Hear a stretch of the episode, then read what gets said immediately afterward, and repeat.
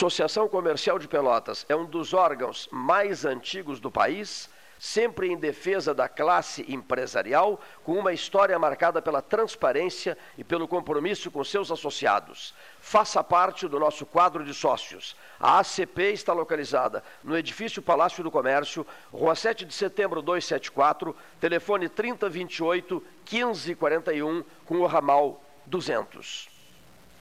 Nos últimos meses, o Sanep investiu muito no abastecimento de água. Foram construídas subadutoras, feitas substituições de rede, limpeza da tubulação e reativação de reservatórios. Nossos servidores também foram valorizados. Criamos adicional salarial de difícil acesso, compramos equipamentos de proteção individual, novos vestuários, novos veículos e o horário de atendimento foi ampliado. Tudo isso para melhorar o serviço à população. Você contribui e o Sanep retribui.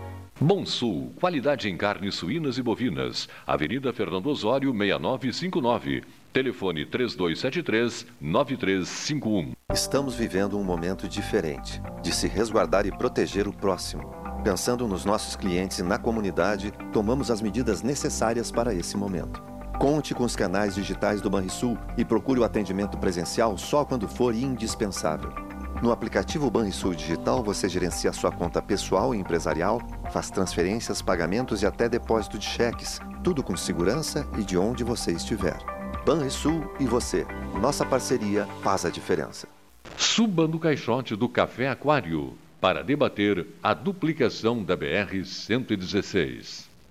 Na prevenção do coronavírus, precisamos pensar na saúde de todos, principalmente dos idosos. Devemos também lavar bem as mãos com água e sabão várias vezes ao dia, utilizar álcool em gel 70%, cobrir nariz e boca com o braço quando espirrar ou tossir, manter os ambientes ventilados e não compartilhar objetos de uso pessoal. Depende de todos prevenir o coronavírus. Como diz o ditado, uma mão lava a outra. Secretaria da Saúde, Governo do Rio Grande do Sul. As estradas são os caminhos do abastecimento do país. Neste momento singular, os caminhoneiros fazem a sua parte. Nós, da Ecosul, estamos prontos para dar todo o suporte que eles precisam. Disponibilizamos serviços gratuitos com atendimento médico e mecânico durante 24 horas. Ligue 0800 724 1066 e nossas equipes estarão ao seu lado para o que precisar. Genovese Vinhos, Delicateces, produtos de marca, a qualidade de sempre. Ligue 3225 7775, Doutor Amarante 526. Visite a sua Genovese Vinhos. Transformar sonhos em realidade. A Life Sleep Comfort chegou para ser a primeira multimarcas premium de colchões da região sul. As melhores marcas mundiais: a americana Simmons, a espanhola Flex, a francesa Epeda, todas em um só lugar. Tecnologia e qualidade internacionais com preço acessível. Life Sleep Comfort. Em Pelotas, na Osório, esquina Voluntários, na Professor Araújo 1458 e no Shopping Pelotas. Ótica Cristal, crediário, cartão ou cheque, a vitrine do calçadão da Andrade Neves. Panemio, alimentos saudáveis e conveniências. Osório, esquina Rafael Pinto Bandeira. Teleentrega 3225-2577. Minuto Simers. As gestantes de Pelotas estão desassistidas pela grave situação da Santa Casa. A maternidade foi fechada em abril e não há interesse da Prefeitura e do próprio hospital na sua reabertura. A Secretaria de Saúde quer reduzir em 50% os leitos que haviam na Santa Casa e transferi-los para outro hospital da cidade, já sobrecarregado e sem médicos suficientes. Onde serão feitos os 300 partos por mês que ocorrem em Pelotas? E onde foram parar os 150 mil reais por mês destinados ao hospital para manter a maternidade aberta. Queremos respostas. Simers, defender os médicos é defender a saúde. Pelota Negócios Imobiliários, administração, venda e locação de imóveis. Uma nova opção no mercado de Pelotas e região. O profissionalismo que você precisa com toda a atenção que você merece. Pelotaimóveis.com.br, Rua Santa Cruz 1679, celular e WhatsApp 91 11 7432, telefone 3227 7077. Pelota Negócios Imobiliários. O que você acha de poder escolher como e onde será o seu imóvel próprio? Pela primeira vez em Pelotas, você terá a possibilidade de construir o seu imóvel do jeitinho que sempre quis. Acesse o site www.meuporto5.com e nos conte mais sobre o Porto 5 dos seus sonhos. Ele pode ser seu com valores a partir de 128 mil reais. Porto 5. Conte seu sonho e juntos vamos realizá-lo. Unimed Pelotas. O melhor plano de saúde, com urgência e emergência 24 horas. Clínica de Imunologia e Alergia Dr. Alcino Alcântara Filho. Rinite, sinusite, bronquite, alergia a alimentos e medicamentos, alergia de pele, testes, vacinas. Clínica de Imunologia e Alergia Dr. Alcino Alcântara Filho. Em Pelotas, Rua Princesa Isabel 280. E em Rio Grande, Avenida Portugal 213.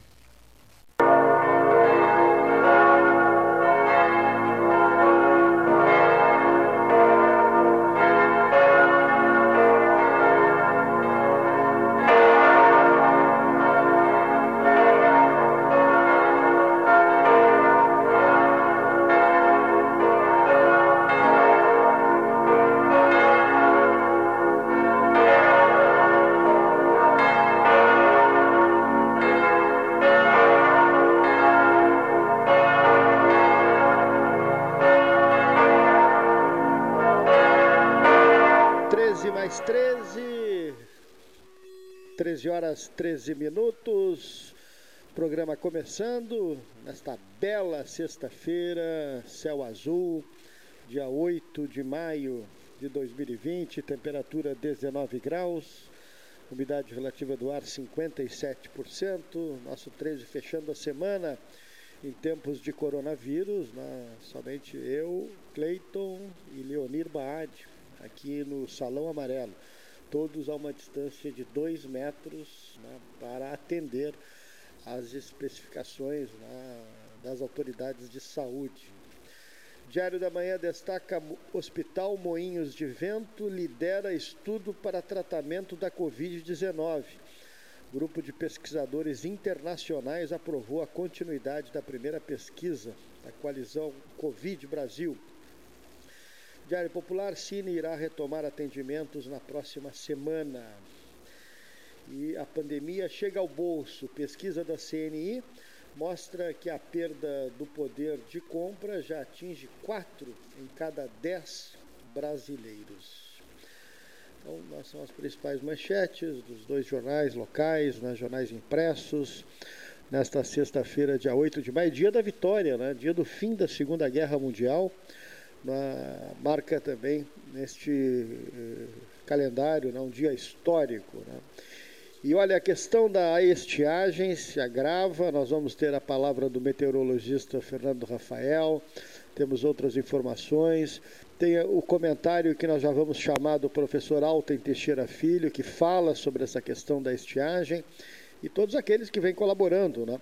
Diariamente com o, o, com o programa 13 Horas. E vamos justamente começar pelo professor Alten, né, que nos enviou mensagem e fala hoje né, sobre a questão da estiagem, sobre a questão da, da, da, seca em muitos locais, e inclusive com a sua tese, né, com a sua opinião em relação àquilo que eh, ele já vinha dito, né, vinha sendo dito aqui no 13 por ele, né, nas suas participações.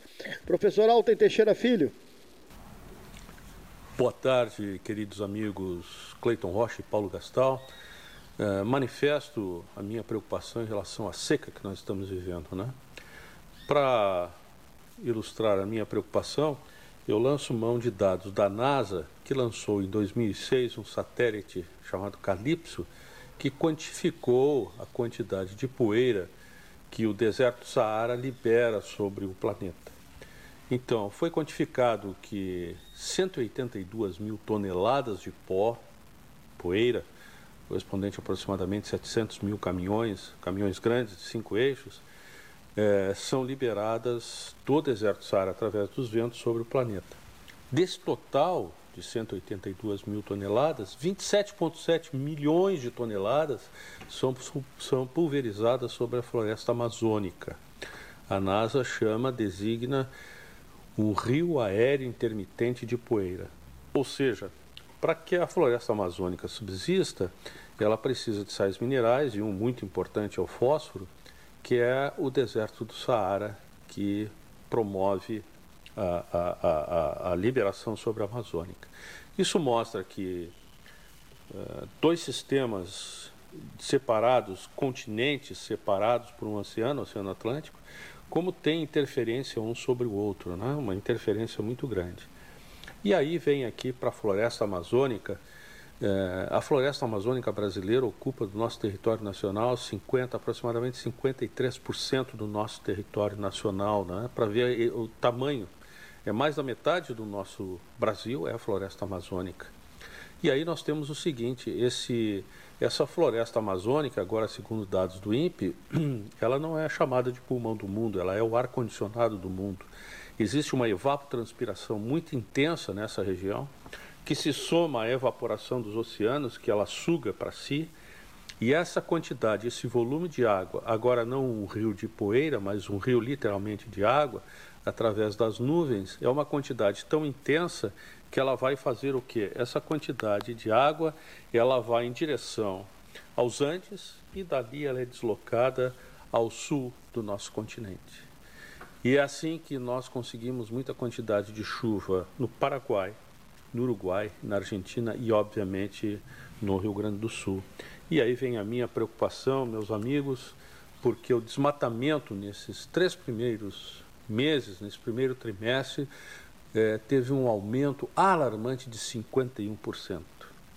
Quantificados, isso é um dado da Folha de São Paulo, de de agosto do ano passado até o momento desses três primeiros meses, são 5.260 quilômetros quadrados de floresta que foram é, desmatados, que foram destruídos por políticas desse governo e de um sujeito que é condenado judicialmente por adulterar documento para beneficiar empresas, que é o ministro do Meio Ambiente, senhor Ricardo Salles. E aqui vai a minha preocupação agora chegando à prefeitura local, uma sugestão humilde. Quem olha a barragem de Santa Bárbara vê um nível extremamente baixo, extremamente baixo. As pessoas não sabendo utilizar a água, desde lavar é, utensílios, a pia da sua, da sua cozinha, até o banho demorado, isso está uma situação alarmante e que não se sabe quando vai acabar ainda. Então, a minha sugestão à prefeitura que tome a iniciativa de orientar, indicar, coordenar uma, um racionamento de água que já tarda. A situação, assim que acabar essa, pode crer que nós vamos ter outra por conta dessas alterações climáticas que nós estamos Opinião do professor Alten Teixeira Filho, da Universidade Federal de Pelotas, que participa sistematicamente aqui do nosso programa, uh, quando são 13 horas 19 minutos. Agora nós vamos a Rio Grande, vamos ouvir o nosso amigo, presidente da Câmara de Comércio lá de Rio Grande, Antônio Carlos Bacchieri Duarte, participando do nosso 13. Boa tarde, Cleiton, boa tarde, Paulo, ouvintes uh, do 13 Horas, do Salão Amarelo aí do Palácio do Comércio. Hoje eu vou trazer um assunto polêmico, Cleiton. É, é a abordagem dos jornalistas, alguns jornalistas, em relação às autoridades. Eu quero dizer para vocês que o nosso governador Eduardo Leite ele tem pautado durante esta pandemia, durante a gestão dessa pandemia, por estudos, conversas, uh, apresentações técnicas sobre as ações que o governo do estado está tomando em relação aos cuidados que tem que ter com essa pandemia, aberturas e fechamentos de comércio e etc. Nós, enquanto dirigentes de entidades empresariais, somos a favor da abertura do comércio, abertura responsável, abertura possível. E, portanto, muitas vezes podemos discordar do governador discordar das autoridades. Mas uma coisa eu posso dizer para vocês: o governo do estado do Rio Grande do Sul está fazendo um trabalho técnico muito bom, muito profundo, muito equilibrado. E a forma com que o governador tem se comunicado com a imprensa tem sido desta mesma maneira, equilibrada, educada, que aliás é o perfil dele. Ontem, uma jornalista na TV Pampa, ao perguntar ao governador sobre as suas ações, de imediato colocou que estava decepcionada com o governador e que isso, que aquilo, mas de uma forma que eu entendi agressiva. O governador respondeu a ela que ela ignorava alguns fatos, que ela, ele aceitava que ela estivesse decepcionada, mas que, ele, que ela ignorava alguns fatos. E a repercussão que está tendo disso é que em muitas redes sociais o, o governador é tratado como um arrogante. Não. O governador do estado do Rio Grande do Sul é educado, é, é uma pessoa que está tratando da melhor forma possível essa situação difícil. Por isso eu trago esse assunto polêmico. Não considero correta a posição de agressão a pessoas educadas e bem intencionadas como governador. Podemos discordar, mas temos que ter educação e uma coisa que não existe mais nesse país: respeito às autoridades.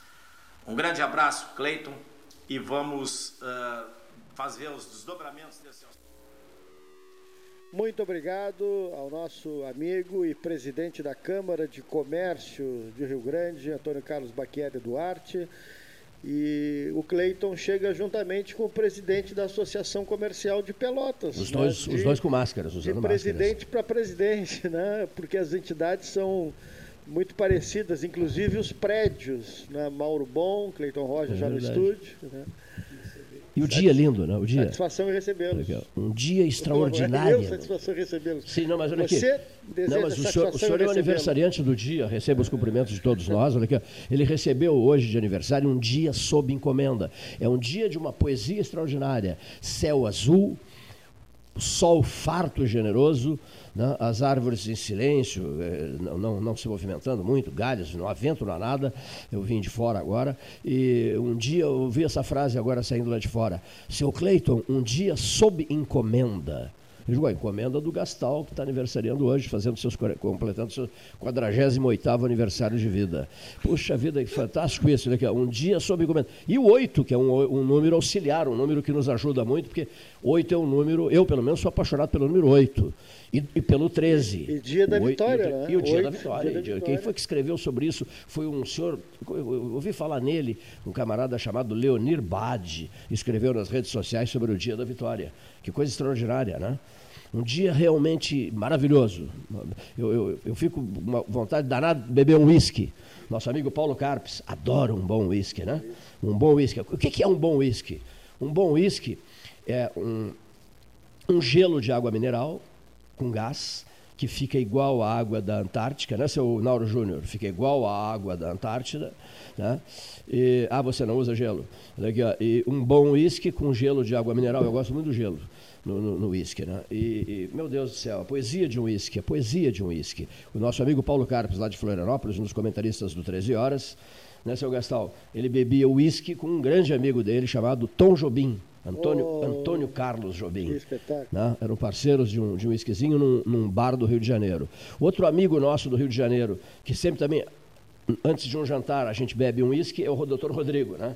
Doutor Rodrigo Matos Vieira de Almeida, um dos advogados consagrados do Rio de Janeiro, um filho de Pelotas, formado pela Faculdade de Direito da UFPEL, presidente do movimento parlamentarista de Pelotas nos anos 70, nos anos 70, nos anos 70 ou nos anos 80? Só um pouquinho, não? 80. Nos 80. anos 80, perdão, nos anos 80. Grande amigo meu e que privou de muitos encontros uh, nossos com o Paulo Brossard.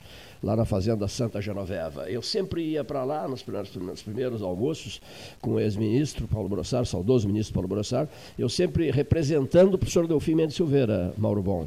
O professor Delfim não gostava de sair de casa, né? E o Brossar convidava o Delfim toda hora, o reitor do UFPEL. Delfim, vem almoçar comigo, vem jantar comigo, vem comer um churrasco comigo. E o Delfim me telefonava, o professor Delfim Mendes Silveira, inesquecível amigo, o professor Delfim me telefonava e me dizia, Cleiton, é contigo, eu não tenho disposição para ir a Bagé. Né, almoçar com o Paulo. Você me representa. Né, e pegava o carro e ia para a Fazenda Santa Genoveva conversar com o ministro da Justiça, que, para a honra dos gaúchos, foi, foi presidente do Tribunal Superior Eleitoral, vice-presidente do Supremo Tribunal Federal, consagrado ministro do Supremo Tribunal Federal, senador da República e uma das reservas morais e de qualidade e de, de brilho na tribuna que, que foi Paulo Brossard de Souza Pinto. Para alegria minha, agora eu convivo com a Magda, advogada, Magda Brossard Olovic, qualquer hora dessa vai estar conosco aqui, que é apaixonada por figadas e doces de figo e tal. A Magda é a filha de Paulo Brossard, que mora em Porto Alegre. Nós quase que todos, quase que diariamente trocamos mensagens. Então, eu conversava com o doutor Expedito, aqui de Pelotas, também grande amigo do Brossard, e o doutor Expedito dizia, Gastal, poxa, nós precisamos de um ou dois né, Paulo Brossard nessa hora brasileira. Né? E eu, aí eu, eu, eu, avancei o sinal. Além do Paulo, nós precisamos de muitos outros nomes que marcaram época na política brasileira. Tribunos, não só tribunos admiráveis, mas homens de alto brilho. Homens de alto brilho, porque hoje não há alto brilho, o que há é um, uma conversa uh, não adequada para o momento, se precipitam nas brigas, nos conflitos, nos atritos partidários e ideológicos, quando deveríamos respeitar os mortos. Não é, seu Gastal? Respeitar os mortos. Nós temos que respeitar os mortos. Vocês viram os índices hoje de. O Rio de Janeiro bateu São Paulo, o número de mortos, né? É, a, a, a, os Estados Unidos é um número impressionante de mortos também. Né? Uh, detalhe: o Nordeste, São Paulo, Rio de Janeiro, em relação a nós, nós somos os privilegiados. Nunca se desejou tanto uma nota zero. Senhores professores, nunca nós desejamos tanto receber uma nota zero. Bendita Zona Sul zerada. Não, zerada não, seu Cleiton. Há um óbito em Rio Grande. Há um óbito em Rio Grande, há um óbito em Rio Grande, há um óbito. Mas não fosse esse óbito em Rio Grande, nós estaríamos zerados, senhor presidente da Associação Comercial de Pelotas, zerados. O número de pessoas que se recuperaram e cobram muito da nossa turma aqui, cobram uma barbaridade isso. Os senhores quase não falam no número dos que se recuperaram. É impressionante, Paulo Gastão Neto. 48. É impressionante o número dos que se recuperaram, meu Deus do céu. Veja só, veja-se, examine-se na, na geografia local. Na geografia local. Se eu não me engano, eu recebo da Cariza Albuquerque Barros, da Associação de Municípios da Zona Sul, a tabela diária. Se eu não me engano, de 24 pessoas, eh, 19 se recuperaram. Mentalize esse número, senhor ouvinte. 19. 20 21, 22, 23, 24. Cinco. Cinco pessoas, professora Maria Rocha Mendonça, catedrática em matemática. Cinco pessoas, cinco pessoas é, é, são portadoras. Ainda. Não se recuperaram ainda, mas 19 já se recuperaram. Eu pedi ao Ivo Gomes, da cidade do Porto, que amanhã, segunda-feira, vai nos passar um boletim completo, Paulo, é, na Europa, toda a Europa uh, o número de, de óbitos, o número de recuperados, a relação de Portugal com a Espanha, Portugal e Espanha, Espanha e Portugal, que é, é Há muitas dúvidas em relação a isso, mas, mas o número de mortos na Espanha é superior. Se nós examinarmos Muito as superior. populações, pois é, mas as populações, porque Portugal, Portugal tem 10 milhões de habitantes. Portugal você junta Santa Catarina e o Rio Grande do Sul, né? Uh, no caso, Portugal é menor que o Rio Grande do Sul. Portugal é menor que o Rio Grande do Sul. Então, nós vamos fazer essa associação, junto ao Santa, Santa Catarina com o Rio Grande do Sul, junto a Espanha com Portugal. O, o Ivo Gomes, da cidade do Porto, falará sobre isso na próxima segunda-feira, diretamente daquela cidade fundada na era do bronze. A encantadora cidade do Porto. A gente caminha pela cidade do Porto, eu gosto muito de lá. A gente caminha por lá, o José Ricardo Castro e eu visitamos, a Eva Grec Fuentes e a Jane Rocha da Costa, visitamos o reitor da universidade, Fernando Pessoa, na cidade, na cidade do Porto. Né? Uma conversa longa, muito amigo dos russomanos, daí a minha relação com ele. Uma conversa longa e nunca vou esquecer ele me dizendo isso.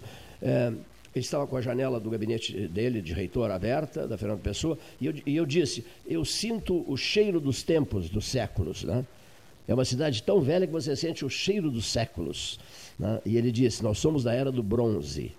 Você caminha pelas ruas e sente, assim, você sente a, a, a força do tempo os séculos e séculos e séculos que construíram essa cidade do Porto. Depois, apanhei um táxi e fui dar um abraço no Júlio Pedrosa. Olha que coisa extraordinária, a título de registro. Ele tem 80 anos agora. Ele foi reitor da Universidade de Aveiro, veio três vezes a Pelotas, a meu convite.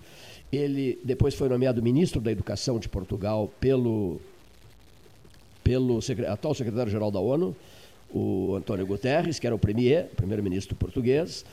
Nós privamos muito com ele em 1995, 1996, 1997, 98, 99, 2000, 500 anos do Brasil. E aposentado, o ex-ministro da Educação de Portugal, nosso querido Júlio Pedrosa, o que que fez? Meu prezado amigo Mauro Bom, o que, que ele fez? Ele deixou Aveiro, sua cidade natal, na, que é a capital do estado de Aveiro, Aveiro, cidade irmã de Pelotas. Ele, ele, deixou a cidade de Aveiro. Com a nossa co-irmã, cidade irmã de Pelotas. Deixou a cidade de Aveiro e, e, o que, que o Júlio fez? O Júlio vai falar no rádio aqui no 13 horas a qualquer hora dessa. O que, que o Júlio fez? O Júlio foi embora. Pra, pra, comprou uma, uma, área de terras às, às margens do, do, tejo, do, do Tejo, não, do, do, do Douro, né? E, do Douro e Sim, norte. sim, sim, claro. Olha aqui, ó, e, e centro-norte de Portugal, né? Comprou uma propriedade, um comprou a propriedade às margens do Douro. Tem mas, vinhedos maravilhosos. Pois é, e está dedicado a isso. E, mas é um pouquinho afastado da cidade do Porto, né? Então sim. está na sua propriedade, como é que eles chamam lá? É uma, não é uma quinta, né? Não, uma quinta, é uma quinta, uma quinta é. né? Uma quinta. Junto ao Douro, junto às margens do Douro, e, e mandou a mensagem: venha beber um vinho comigo. Produção própria produção própria. Diga que maravilha. Claro que eu irei. Aí peguei um táxi na cidade do Porto e fui à, à quinta do Júlio, do Júlio Pedrosa. Um camarada liga semanalmente para ele. São amicíssimos. O sujeito liga semanalmente para ele para atualizar as conversas. Ele ouve muito o Júlio, o Júlio Pedrosa, para atualização de conversas. Quem é o camarada que liga para o Júlio lá na quinta, junto ao Douro? Quem é o camarada que liga muito para ele? É um tal de Antônio que liga de Nova York. O Antônio é o secretário-geral da Organização das Nações Unidas, o ex-primeiro-ministro de Portugal, Antônio Guterres. Estivemos com ele em Macau, no sul da China. Tive a honra de ser um dos oradores dessa cerimônia. Antônio Guterres era o primeiro-ministro de Portugal e nós representamos os projetos Luz do Grande do Sul e Brasil 500 anos, numa parceria direta com o vice-presidente da República e presidente da Comissão Nacional do Quinto Centenário do Brasil, Marco Antônio de Oliveira Maciel. Tipo veio aqui para um almoço solene no centro, no centro português. Então, esses momentos de ouro vividos no passado nos deixam felizes, satisfeitos, realizados, na medida em que nos empenhamos de corpo e alma para a execução de alguns projetos. Paulo Gastão Neto ficou 15 dias em Lisboa, convivendo com Mário Soares, né, o poderoso ex-presidente e ex-primeiro-ministro de Portugal que 12 anos antes daquele 1997, Gastal, nomeara o Vasco Vieira. Nomearam o Vasco Joaquim Rocha Vieira, que também passou a estreitar laços fortes conosco, nomearam o Vasco Vieira para a função de governador-geral do território de Macau, território português no sul da China, ao lado de Hong Kong. E o Vasco Vieira ficou 12 anos comandando Macau. Quando nós nos encontramos com o Mário Soares, o Gastal e eu, o Mário Soares disse assim: eu vou colocar à disposição de vocês um, um amigo meu que nomeei governador do território de Macau. Ora, quando ele recebeu, Vasco Vieira recebeu um telefonema do, do, do ex-presidente, ex-primeiro-ministro de Portugal, as portas de, de Macau se escancararam para todos nós. Né? E o 13 foi para lá, e a série Macau 13 Horas foi realizada. Depois o José Ricardo Castro, Marcos Esquerda da Cunha, o Roberto Engel. Estivemos todos gerando aquela série Macau. Como é que eles dizem? Macau. Macau. Macau 13 Horas, né? Macau, Macau 13 Horas ao lado de Hong Kong, uma hora e meia de Hong Kong pelo Rio das Pérolas usando um jet foil, umas transmissões extraordinárias, inesquecíveis, num território que falava português. falava português. Mas, é, 2 ou 3% à época falavam português. Havia jornais em língua portuguesa no sul da China. Que coisa extraordinária, né? E o 13 esteve lá e gerou. Foram três viagens ao território de Macau. Fez uma série de transmissões de lá. Eu só recupero isso para dizer que o 13 horas é um esforço diário de sobrevivência. Gostaram da frase? Não. O Mauro Bom, presidente da Associação Comercial de Pelotas, sabe e muito bem disso. Que o 13 horas, São Paulo Gastal, nem preciso dizer, que o 13 horas é um esforço, é um exercício diário pela sobrevivência. O rádio, está difícil fazer rádio. Fechou uma rádio no Rio, você sabe agora, né? Em São Paulo. Olha, Rádio Poderosa fechou em São Paulo. Está é, muito difícil fazer rádio. Então nós estamos sustentando isso aqui, graças ao apoio decisivo de patrocinadores pelotenses, né, que apoio daqui, apoio dali, do bairro Y, do bairro Z, do bairro A, do bairro B, vão sustentando essa conversa do dia a dia. Do dia, a dia. Mas mesmo com esses apoios, é muito difícil. Quando chega, por exemplo, uma conta de telefonia celular, o Gastal já está de cara amarrada. Eu chego, ele está de cara amarrada. O que, que houve, Paulo? Olha aqui, me joga uma conta uh, diante dos meus olhos. Né? Só para dar uma ideia, para dar uma demonstração para o ouvinte dos esforços que nós fazemos para sustentar isso aqui. Alguém me disse outro dia, você está aproveitando essa quarentena, está descansando bastante? Eu achei graça do que o sujeito me disse. Porque eu chego em casa, à tardinha, vou para frente do computador com o celular ao lado e fico trabalhando até duas, três da madrugada. Quem está duvidando do que eu estou dizendo, é só entrar na, né, Leonir? É só entrar no Facebook e vai me encontrar duas, três da madrugada postando. Que eu me dou com Deus e o mundo. Eu me dou com Deus e o mundo. Eu estou sempre postando e recebendo postagens, postando e recebendo postagens. Eu não sou parlamentar, não sou político que tem tempo de sobra. Tem muito político aí com tempo de sobra. Sorrisinhos e sorrisinhos e máscaras e sorrisinhos e máscaras, sorrisinhos. Eu não tenho tempo para isso. Eu trabalho sem parar. Durmo muito pouco. Trabalho sem parar. E vejo, às vezes, alguns políticos brigando uns com os outros, Ma Ma Mauro Bom. É inacreditável isso. Vamos respeitar os mortos. Pelo menos isso. Façamos silêncio, em vez de risadinhas, de deboches, de conversa fiada, de briga ideológica. Não é hora para briga ideológica, Deus do céu. É, é hora para recuperar os vivos, é hora para respeitar os mortos, é hora para recolhimento, é hora para a seriedade, é hora para a exata compreensão do momento que se vive. E também não é hora para cruzar os braços, senhores ouvintes. Cruzar os braços. E aí? E o depois? E o pós-guerra? E o pós-Covid? O que acontecerá conosco no pós-Covid, senhores ouvintes? E a tal quarentena vai acabar quando, etc. O pico, quando, qual, em qual mês, etc. Ouviu o governador Eduardo Leite falar em junho, final de junho. Né? Quer dizer, nós temos que colocar os olhos postos. Eu, outro dia falava comigo o prefeito de Passo Fundo, o Azevedo, que é muito meu amigo, velho frequentador 13 horas, e ele me dizia, Cleiton, nós temos que pensar no amanhã. O dia é belíssimo, é ensolarado, mas e, e amanhã? Teremos sol amanhã? Que sol teremos sempre, dizendo, mas vamos ter é, é, é, é, céu escuro, céu, céu, céu tempestuoso. Meu Deus, nós temos que abrir os olhos para o amanhã. Eu falava com o dono de restaurante, Mauro Bom. Ele me disse, aqui, meu velho, eu tinha 150 pessoas por dia no almoço e na janta aqui no restaurante. 150 pessoas todos os dias. 12 agora, Cleiton. 12 pessoas, Cleiton. Eu não vou conseguir sustentar isso aqui, Cleiton. Então eu ouço Deus e o mundo, senhores ouvintes. Estou falando com o meu coração para vocês. Quando eu vejo políticos da região aqui rindo, rindo, lentos, devagar, sumidos, desaparecidos, indiferentes, eu não sou contra eles. Eu sou contra as atitudes temporárias deles. Que sejam temporárias, que eles acordem, que eles despertem. É o que eu mais desejo, que eles venham para cá, sem convite. Eu não quero convidar políticos de Pelotas e da Zona Sul do Estado para que venham ao Salão Amarelo da Associação Comercial de Pelotas. Eu não quero convidá-los. Eu quero que eles tomem a iniciativa espontânea de chegar aqui e repassar alguma mensagem positiva e necessária para o ouvinte. Eu não sou contra eles. Não adianta mostrar cara feia para mim, assessores mostrando desprezo pela minha pessoa, porque eu digo o que eu penso. Ah, eu digo o que eu penso. No dia que não for mais possível dizer o que eu penso, eu vou me embora. Eu encerro a minha jornada. Eu faço o que meu amigo Júlio Pedrosa fez. Chega, foi para a chácara dele, para a quinta dele, as margens do Douro, dedicar-se aos vinhedos. Está entendendo? Então, pelo amor de Deus, não me interpretem mal Por um comentário meu, não deixem de me cumprimentar. Por um comentário meu, não fiquem falando mal de mim. Eu sou do bem, eu não sou contra ninguém. Olha, deu até uma frase boa, hein? Eu sou do bem, eu não sou contra ninguém. Agora, eu sou a favor de Pelotas. Eu sou a favor da Zona Sul do Estado. E esse microfone aberto é um microfone verdadeiro, porque ele é espontâneo. A gente diz o que sente aqui. Poderá alguém chegar aqui e me atacar no ar? Nenhum problema. Vai dizer o que pensa. É um microfone espontâneo, Mauro Bom. Verdadeiro, sincero, aberto para Deus e o mundo. Sempre foi assim. O caixote do Café Aquários está à disposição de todos.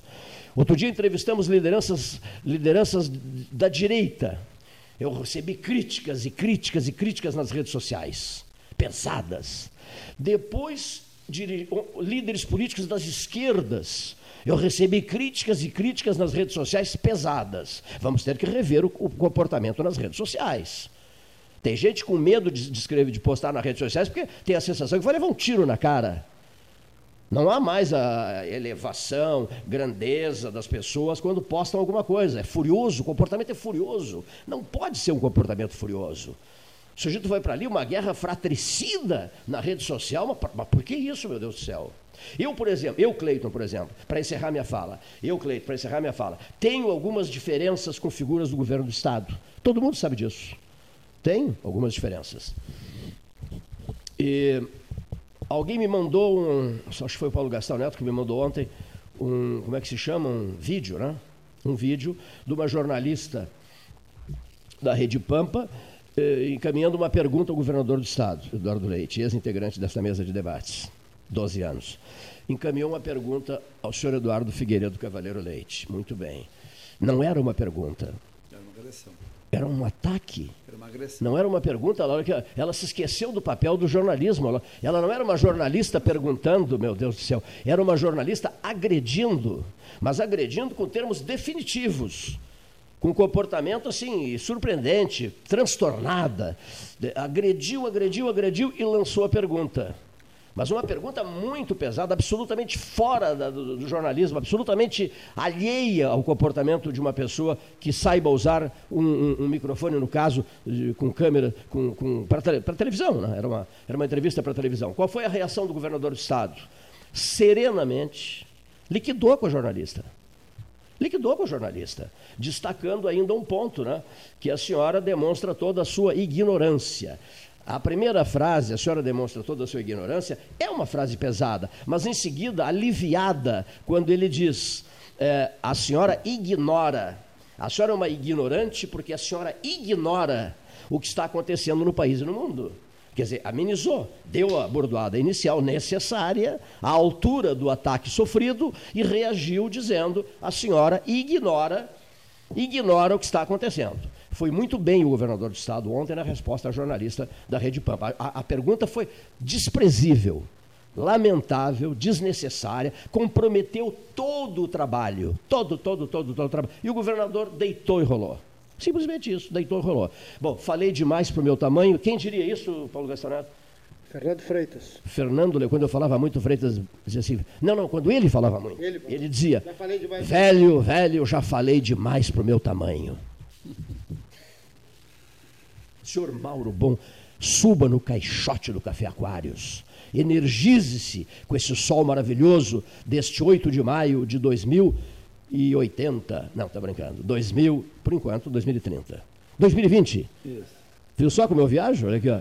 Para mim podia ser 2030, 2080, não haveria problema nenhum. Que eu vou esperar o 2080. Eu uso própolis. Vou esperar 2080. Senhor Mauro Bom. Ai, Boa tarde, Cleito, boa tarde. Paulinho, Gastal, boa tarde. Alegria estar aqui com vocês. Você está entusiasmado hoje e eu acho que você está de parabéns. Fazia tempo que eu não via o Cleito com esse entusiasmo, com essa vontade de dizer o dia está lindo e nós estamos vivos e podemos fazer algo diferente para os nossos semelhantes, pelas pessoas que nos acompanham, pelos nossos amigos, pela sociedade do Pelotas, do Rio Grande do Sul e do mundo. E que alegria é, ver esse entusiasmo todo contigo aí. É, antes de, de, quando eu entrei aqui, estava falando o titular a referência que era o Carlos Baqueri, presidente da Câmara de Comércio do Rio Grande. E, nesse, claro que primeiro fala o titular, a referência, depois fala os coadjuvantes, entre os quais eu me incluo. Né? Então, é um prazer aqui ficar assistindo aqui é, o nosso amigo Antônio Carlos Baqueri Duarte, amigo e referência de uma liderança na, na Zona Sul em prol de Rio Grande e da Zona Sul. É um, uma pessoa que se destaca positivamente é, com ações. É, você estava falando, Cleiton, e eu fico pensando, realmente nós temos vários políticos que nós admiramos bastante e que estão numa zona de conforto. Você já viu que só quem se pronuncia efetivamente são estão expostos à situação de encontrar o equilíbrio entre é, questão sanitária, questão de saúde, fazer, é, é, criar é, centro de tratamento, criar hospital de campanha, buscar respirador. É, embora muitos estejam ajudando, a gente sabe disso, né? a verdade é, sempre vence, mas na verdade quem está exposto à opinião pública todo dia são o, o governador e os prefeitos. A maioria não está exposto. É muito fácil você ser estilingue, não é fácil ser vidraça. Neste momento, nós precisamos sim de líderes. Líderes que busquem o caminho, não líderes que se acovarde de um lado ou de outro da margem do rio, né? atrás de uma rede social ou de uma torcida organizada, que é muito semelhante muitas vezes. Enfurecidos. Exatamente. Você, como torcedor, quando vai ao estádio, você é uma pessoa. Quando você vai numa torcida organizada com 300 pessoas, você é outra. Porque está atrás de um guarda-chuva. E nas redes sociais acontece muito isso. Muitas pessoas não teriam condições de dizer para mim ou para qualquer um de nós aqui coisas que elas escrevem sobre nós nas redes sociais. Não teriam essa capacidade de dizer olho no olho. Mas a rede social funciona como um guarda-chuva de proteção. Lamentável, mas existe, é um fato. Além de, é claro, disso. Às, vezes, às vezes no trânsito também acontece muito é, isso, né? As redes sociais. É, às vezes no trânsito acontece No trânsito isso. também. Só dentro de um carro é uma, fora do carro é outra. Exatamente. Então o que acontece? A gente às vezes abusa dessas oportunidades que a vida nos dá, nesse momento, a tecnologia, para fazer coisas que nós não faríamos. Assim, sentados um no outro, conversando, dialogando, debatendo, discordando, sim, mas sem agressão. Com respeito, né? Sim. Discordar é discordar é viver. A gente discorda na família, Uma das coisas mais bonitas, Mauro, aqui que acontece aqui no 13. Às vezes se, se, pegam assim, parece que vão se matar aqui, dois ou três. Terminado o programa, um nós vamos para o aquário. Nós vamos para o aquário beber um cafezinho. eu observo que alguns outros que estão no Sim. café dizem, mas para aí, aqueles ali estavam se matando a Paula no 13 horas e agora estão aqui rindo e brincando e bebendo um cafezinho. É assim que tem que ser. Penso eu, como cidadão e como presidente de uma entidade de mais de 147 anos na nossa cidade, que chegou aqui muito antes de nós, por pelotenses ilustres que tiveram essas ideias no passado e construíram isso, aqui onde estamos sentados agora. Né?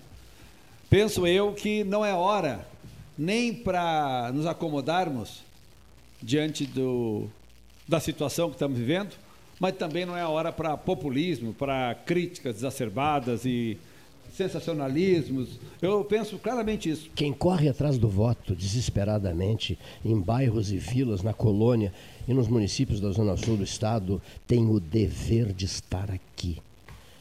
Tem o dever de também estar aqui, estar nos centros de poder onde atuam, mas estar a todo momento aqui, solidário com o cidadão que enfrenta as dificuldades desta peste. Sim. Neste momento que nós estamos passando, eu tenho tecido várias vezes, Cleito, me permito aqui na presença de vocês tecer isso. Tenho tecido várias vezes a postura, a capacidade, a forma de construir que nós temos visto na prefeita Paula e na prefeitura de Pelotas não está sendo fácil. Mas a forma que está sendo conduzido, buscando pontos de equilíbrio, sabemos do perigo da saúde, sabemos que tem gente desempregada. Então não me falem que é saúde ou, ou economia. Nós precisamos das duas coisas. Não adianta ter saúde e não ter emprego para trabalhar. Não adianta ter emprego e não ter saúde para trabalhar. Exatamente. E nós, neste momento, temos encontrado todo o respaldo na gestão pública municipal, através da Aliança Pelotas, através do Comitê de Crise da Prefeitura, através do comitê que a prefeita criou pró-economia do município, como analisar os impactos econômicos e sociais que estamos vivenciando no dia a dia. Não só com discurso, caiu isso ou subiu aquilo. Foi criado, além do comitê de crise, o comitê pró-economia, para que juntos, empreendedores, academia, prefeitura, tenhamos alternativas para minorar os impactos econômicos e sociais na nossa cidade. Eles existem sim. Estamos todos fazendo várias campanhas.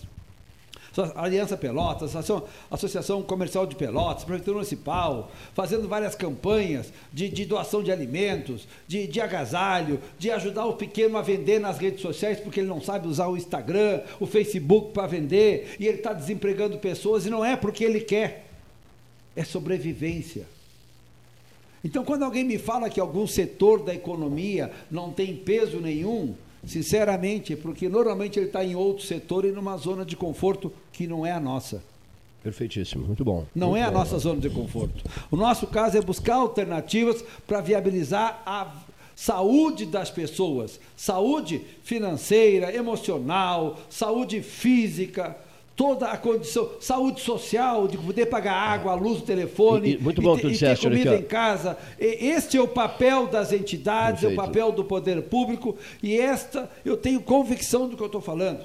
A nossa gestão local integrada, Aliança Pelotas, Ação Comercial, Centro das Indústrias, Comitê de Crise, Comitê Pró-Economia estão juntos com a nossa Prefeitura Municipal buscando formas de encontrar aquilo que todos nós procuramos a vida inteira, independente de estarmos em crise ou não. Quem de nós não passa a vida procurando uma palavrinha chamada equilíbrio. Muito bom que tu disseste. E uma coisa precisa referir, é, dando continuidade à linha de raciocínio do presidente da Associação Comercial de Pelotas, que seja dito. Olha aqui, ó, nós estamos enfrentando uma pandemia, preocupações com a saúde das pessoas. Sim. Nós estamos enfrentando uma outra pandemia que se chama a economia, né? e junto com essa economia, por consequência, está tá, tá, tá, tá, tudo eh, somado, o emprego, né? o emprego, o, o, o salário, o risco de desemprego, uh, o dinheiro que era certo que iria entrar, mas não entrou, né? essa coisa. Quer dizer, então, é o segundo, segundo não, juntos, né? a saúde e a, e a, e a, tu falaste a, a, a saúde financeira, saúde né? Financeira. A saúde financeira. E a saúde emocional. Aqui, ó, pois é. Como é que você tá, fica emocionalmente? Tudo atrelado. Você, aqui, você pequeno empreendedor com o seu negócio quebrado, como é que você fica? Pois é. Você empregado, sem salário, sem renda, como é que você fica? Emocionalmente. Eu, como perfeito, é que você perfeito. fica? Então, assim, ó, isso não é saúde, isso é o quê?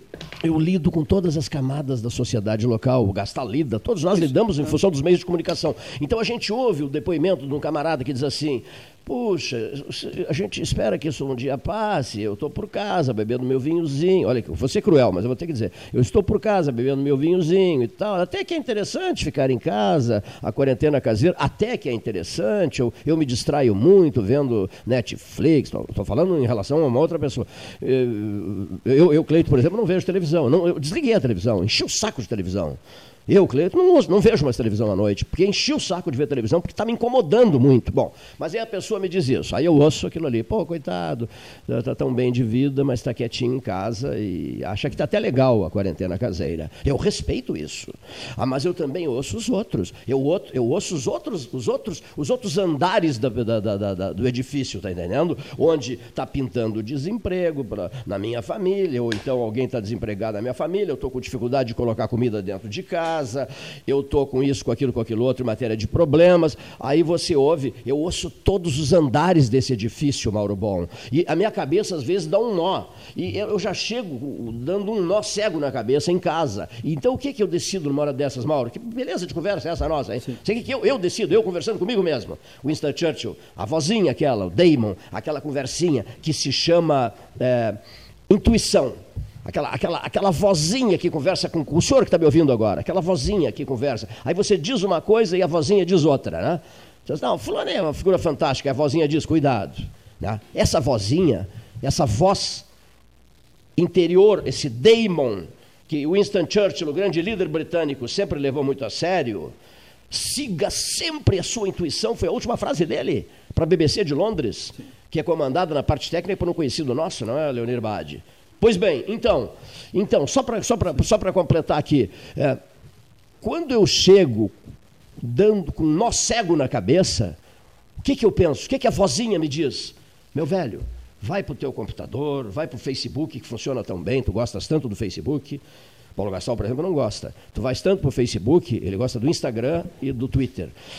Tu que gostas tanto do Facebook, vai para o Facebook lançar notícias importantes de integração comunitária e regional. Faz isso. E a vozinha me diz assim, Mauro Bom, a vozinha me diz assim, não liga a TV. Não liga a TV para não, não aumentar a tua confusão mental, para não receberes notícias péssimas, ruins, exageradas, desnecessárias, forçadas, etc, etc, etc, etc, etc, etc. Cleito, eu sou economista, empresário, consultor de empresas, sou economista. E você sabe que os números falam por si. Então, pensa da seguinte forma. Quando nós fizemos agora uma campanha com a Prefeitura Municipal e com a Secretaria de Segurança Pública, com a Guarda Municipal, chamada Fila Segura, está nas suas mãos aí o panfleto que os guardas municipais estão entregando nas filas da Caixa Federal e das lotéricas, onde as pessoas estão buscando socorro. Porque com certeza 90% dessas pessoas que estão na fila não querem estar ali. Elas estão ali, é diferente. E elas estão ali porque por falta de opção. Eu ontem é, li um material, uma entrevista do, do presidente da Caixa, ele dizia o seguinte: 98 milhões de pessoas, 88 milhões de pessoas fizeram cadastro para receber o Corona Voucher. 600 reais. É, é, é doloroso isso. Tá, só um pouquinho para você entender. Isso é doloroso. 12 milhões e 400 mil foi considerado inconsistente, ou seja, não deu para verificar porque houve erro. São pessoas simples que não conhecem, muitas vezes é o filho, o sobrinho, o amigo que faz para elas isso no celular, no smartphone. 26 milhões foram negados e 50 milhões foram pagos. 50 milhões de pessoas nesse país foram pagos no mês de abril pouco mais, mais uma semana mais. Isso é um terço da população adulta do Brasil. É uma faixa que passou a ser conhecida. Agora. Tem duas chama, faixas aí chamados dentro. invisíveis. Tá? Duas faixas aí, Cleito. Tá? Isso é um terço da população adulta do Brasil. O que, que é população adulta? É o que os economistas chamam de PEA, população economicamente ativa. Então, se a pessoa está ali na fila para tentar receber sobreviver, é porque ele tinha algum tipo de trabalho, formal ou informal, que ele sobrevivia. Sobrevivia antes da, da, da situação atual sem ter que ir para a fila pedir 600 reais. Os invisíveis que o Paulo vive tá. falando neles. Os invisíveis. Né? Por que, que eu digo que parte é invisível e não todos? Vou ajudar o Paulinho no raciocínio aqui. Ó. O Brasil já paga 14 milhões por mês de pessoas no Bolsa Família. Esses são os pobres visíveis. Os visíveis, né? Agora tu tem mais 38 milhões de pessoas que são o que o Paulo Guedes chamou de os heróis, aqueles que lutam sozinhos, sem Bolsa Família, mas o cara é, é, é, é corta grama, é servente pedreiro, é autônomo, é motorista de táxis, ele é um monte de coisa que ele não está no Bolsa Família, mas também ele não está empregado formal, ele não tem uma renda segura. Sim. Se ele não trabalhar, ele não ganha. E esses 38 milhões foram encontrados agora no agora Brasil. No, no, no, no Brasil. No episódio dos 600 reais. Exatamente. Qual, qual, é, qual é o total? 38 milhões 38, que junta com... Os 14 dá 52 milhões. Só um pouquinho, é. só anotando isso aqui. 38 milhões descobertos agora. Isso. Tá, muito bem. E, e, que eram os informais. Os autônomos informais. Que, que nem CPF às vezes tinham.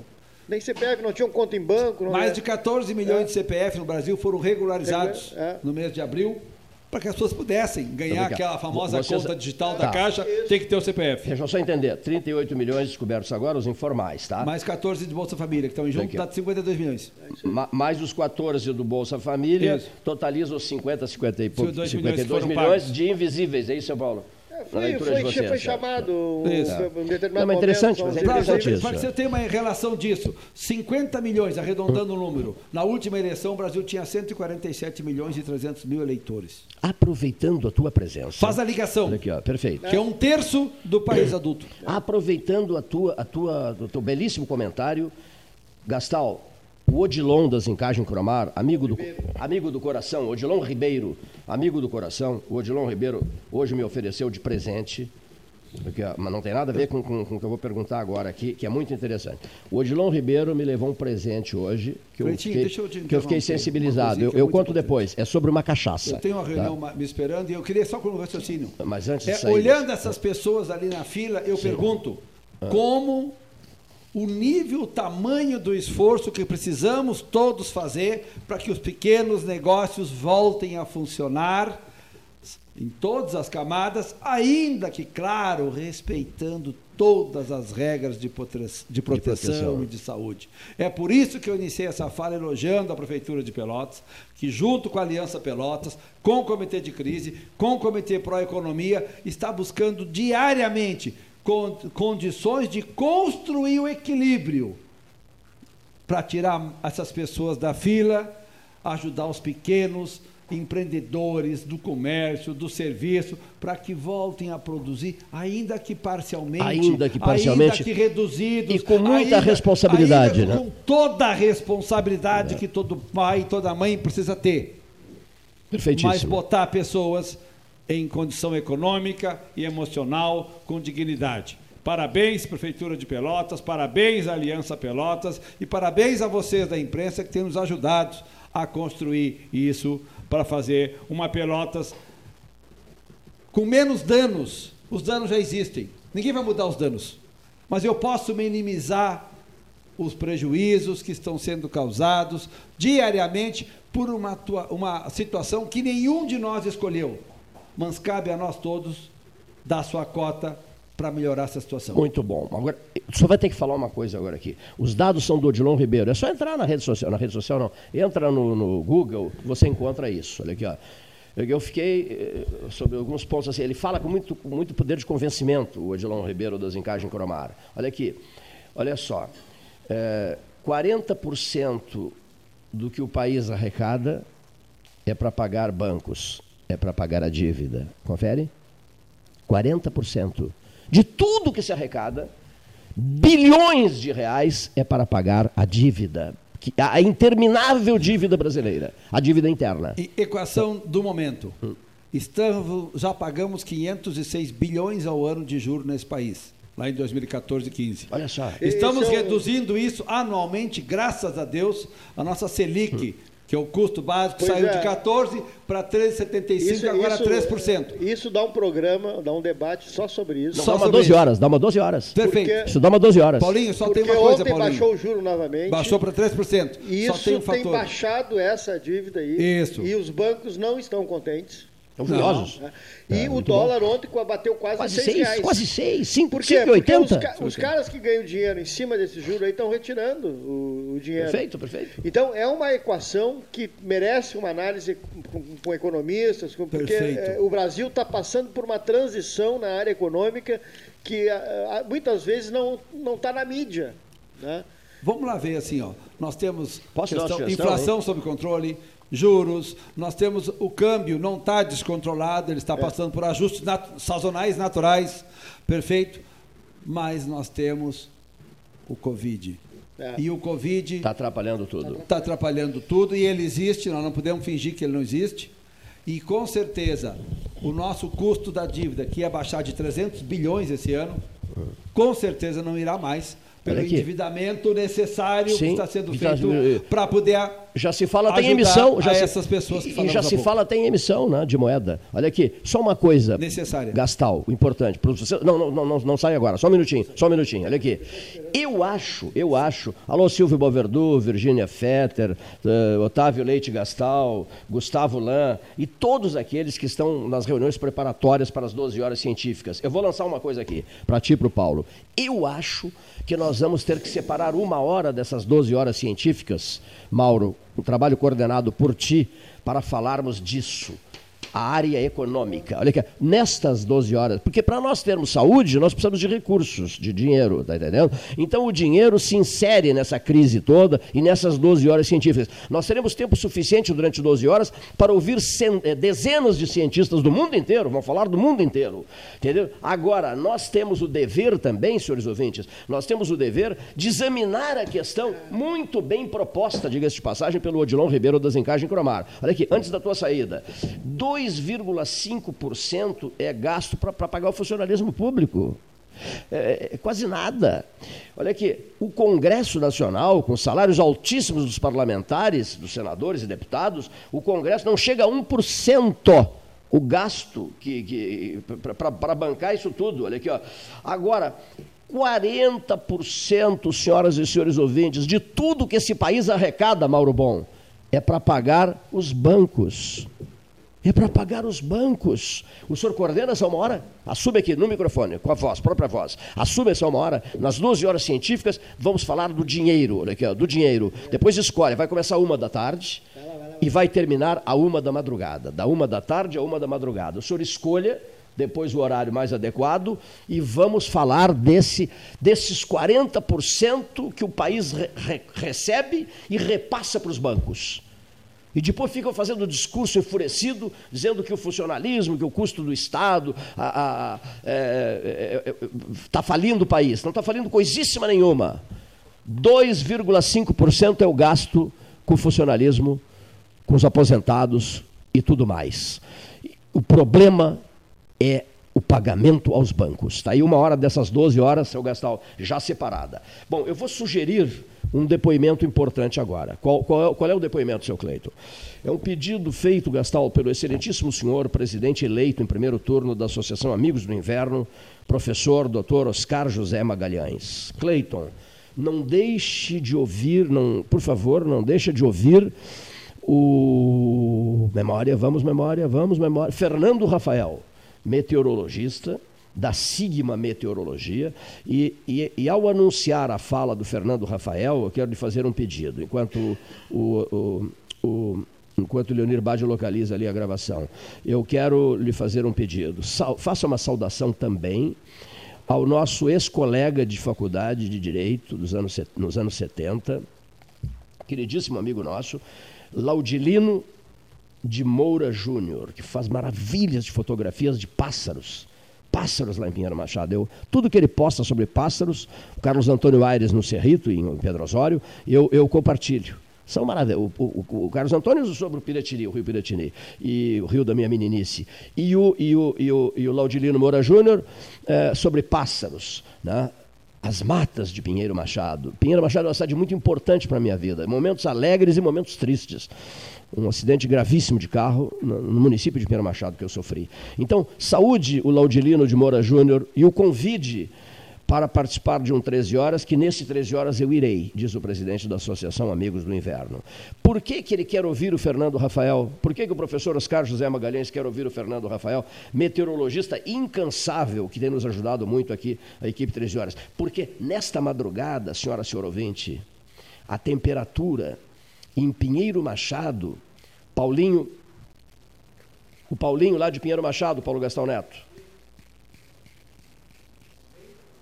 O Paulinho lá de Pinheiro Machado, olha aqui, frequentador do 13, ele diz assim: a temperatura nesta madrugada em Pinheiro Machado foi tão baixa, mas tão baixa, que foi a temperatura mais baixa do território brasileiro. Alô, Pinheiro. Pinheiro Machado. Paulinho Alves. Paulinho Alves, grande Paulinho Alves, amicíssimo nosso. Em Paulinho Alves, em Pinheiro Machado, foi a mais baixa temperatura do país. Em Pinheiro Machado, dirá um senhor de 97 anos que eu conheço lá em Pinheiro Machado, dirá assim: Não, seu Cleiton, o senhor está equivocado. Mas como? Eu recebi números precisos. O senhor está equivocado porque não é Pinheiro Machado. Como não é Pinheiro Machado? é Cacimbinhas. É Cacimbinhas, não é Pinheiro Machado. Sabe aquelas pessoas que mantêm e preservam o nome antigo, né? Que, é, que é, diga-se passagem, é belíssimo. Pois seja Pinheiro Machado ou seja Cacimbinhas, isso pouco importa. Ouçamos Fernando Rafael, o meteorologista. Boa tarde a todos os ouvintes do programa Pelotas 13 Horas e também na Rádio Universidade. Aqui quem fala é o meteorologista Fernando Rafael, da Sigma Meteorologia. A presença de uma massa de ar mais seco e fria de origem polar tem proporcionado dias de tempo mais seco e intenso resfriamento, principalmente entre o período da noite e madrugada aqui na região. Pelotas teve, nesta sexta-feira, o amanhecer mais gelado desse ano. Fez 2 graus e 6 décimos no bairro Colina do Sol. E Pinheiro Machado, também na metade sul, registrou a menor temperatura do estado do Rio Grande do Sul nesse ano. Fez 2 graus e 3 décimos negativos. E a massa de ar mais seco seguirá atuando nesse final de semana, deixando o tempo mais seco tanto nesse sábado quanto no domingo. Mas o resfriamento ainda vai ser significativo, principalmente no amanhecer desse sábado, que quando as temperaturas ainda devem ficar entre 4 e 6 graus na região de Pelotas. E a expectativa é que no início da próxima semana, entre a segunda e a quarta-feira, a gente tenha a aproximação de uma nova frente fria, que deve causar pancadas de chuva na região, inclusive com chances de temporais. E essas precipitações são, que são aguardadas ali entre o início e a metade da próxima semana aqui na região de Pelotas e também na metade sul do estado, prometem ser um pouco mais volumosas do que o último evento de chuva que a gente teve aqui na região. E essa chuva está sendo muito aguardada, já que o nível dos reservatórios tem baixado muito. Em Pelotas, segundo o SANEP, no último dia 5, a barragem Santa Bárbara estava com 3,7 metros abaixo do nível ideal de captação. Embora abril tenha fechado com chuva dentro da média em Pelotas, ainda é, os volumes ainda foram insuficientes para poder recuperar o nível dos reservatórios. Bom, com a previsão de hoje, o meteorologista Fernando Rafael, da Sigma Meteorologia. Um ótimo final de semana. Olha aqui só, o doutor José Roberto Leite Reis, o Gastal vai anunciá-lo agora em seguida, é um pelotense, é, é um pelotense, engenheiro de Minas, que viaja muito para a China, para a África do Sul, para a Bolívia, e que tem casa em Belo Horizonte e tem casa em São Paulo. Não, meu compadre, Bebeto Reis. Tem 200 amigos em Pelotas, adora Pelotas. E o José Roberto Leite Reis, irmão do Nanato Reis, do José Carlos Leite Reis, o Cacaio. O José Carlos, o, o, o José Roberto Leite Reis tem feito altos estudos em suas andanças internacionais. E o Paulo Francisco Gastão Neto, que hoje comemora 48 anos, o Paulo diz assim, Cleito, como é interessante ouvir o Bebeto, porque o Bebeto sempre traz alguma coisa diferente, né? Não é aquela mesmice que as rádios brasileiras estão é, repassando para os ouvintes. Covid, Covid, Covid, Covid, Covid, às 7 da manhã, às 8, às 10 da meio-dia, às 2 da tarde, às 3 da tarde, às 4 da tarde, às 8 da noite, às 10 da noite, à meia-noite, às 2 da madrugada, e mais dupla Grenal, dupla Grenal, dupla Grenal, dupla. Se ligam certas rádios, é só dupla Grenal. Covid, dupla Grenal, dupla Grenal. Nada contra. É um, a gente respeita o trabalho, só que cansa, né? Futebol, nesse momento, cansa. A outra medida boa adotada pelo governo do Rio Grande do Sul foi acabar com essa palhaçada de querer abrir campeonato agora, né? É uma coisa de uma maluquice extraordinária, de uma, de uma irresponsabilidade suprema. Feliz de novo o governador do estado, que cortou com essa coisa, né? acabou com essa coisa. Agora, eu, eu, eu ouvi algumas pessoas brabas, comentaristas porto-alegrenses brabos, porque querem futebol, querem a dupla Grenal em campo. Mas, meu Deus do céu, o que que tem, o que, tem que ver futebol numa hora dessas? Nós temos é que trabalhar com responsabilidade, como disse o Mauro Bom, com mil e um cuidados, para que não se viva depois um pós-guerra irrecuperável, Gastal, para a economia. Irrecuperável. Não me sai da cabeça a frase que eu ouvi. A frase é: Meu amigo, 150 pessoas vêm aqui todos os dias, ao meio-dia e à noite. 150, vinham, frequentavam a minha casa. E agora 12. 12, 13, 14, 15 no máximo, Paulo Gastão Neto. Tu que já, já, já é, tens uma. Historicamente tens um vínculo forte com restaurantes, né? Ah, Imagina o significado é, disso. É, Imagina o significado o, disso. O restaurante ele está na mesma linha do, do, do, do futebol. O futebol está ligado à alegria, a momento de descontração. A, a, quem faz violência no futebol é uma minoria. E o restaurante está ligado a, a prazer, a, a, alguma coisa como confraternização, as pessoas reunidas, conversando, comemorando. Né? E para isso o clima não se favorece muito. Né? Você vai para um restaurante né? não só para se alimentar, para comer. Você pra vai para conversar, para trocar uma ideia, para saborear um vinho, Momentos sentar elevados. numa boa mesa, com, comer um prato diferente, né? Então, o que está acontecendo? As pessoas estão fazendo em casa isso. Recolhidas a casa. Recolhidas, isso fazendo isso em casa. Os chefes de cozinha. É, né? Todo mundo é chefe de dentro cozinha das hoje em suas dia. limitações, né? uns mais, uns menos, outros mais. E isso, para voltar ao normal, vai demorar. Muito. Tá. E muita gente vai se reinventar, muito, muito, muito restaurante está se reinventando, muita, muitas pessoas estão mudando até de ramo. Então, é uma, é uma momento de, de, de reavaliação. Deixa eu só te dizer uma coisa. Tu, tu usaste uma expressão muito interessante.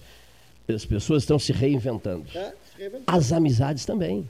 Eu conversava dia desse com o Gustavo Brusque Jackson, que é um amigo desde os tempos do, do, do, dos projetos Taim.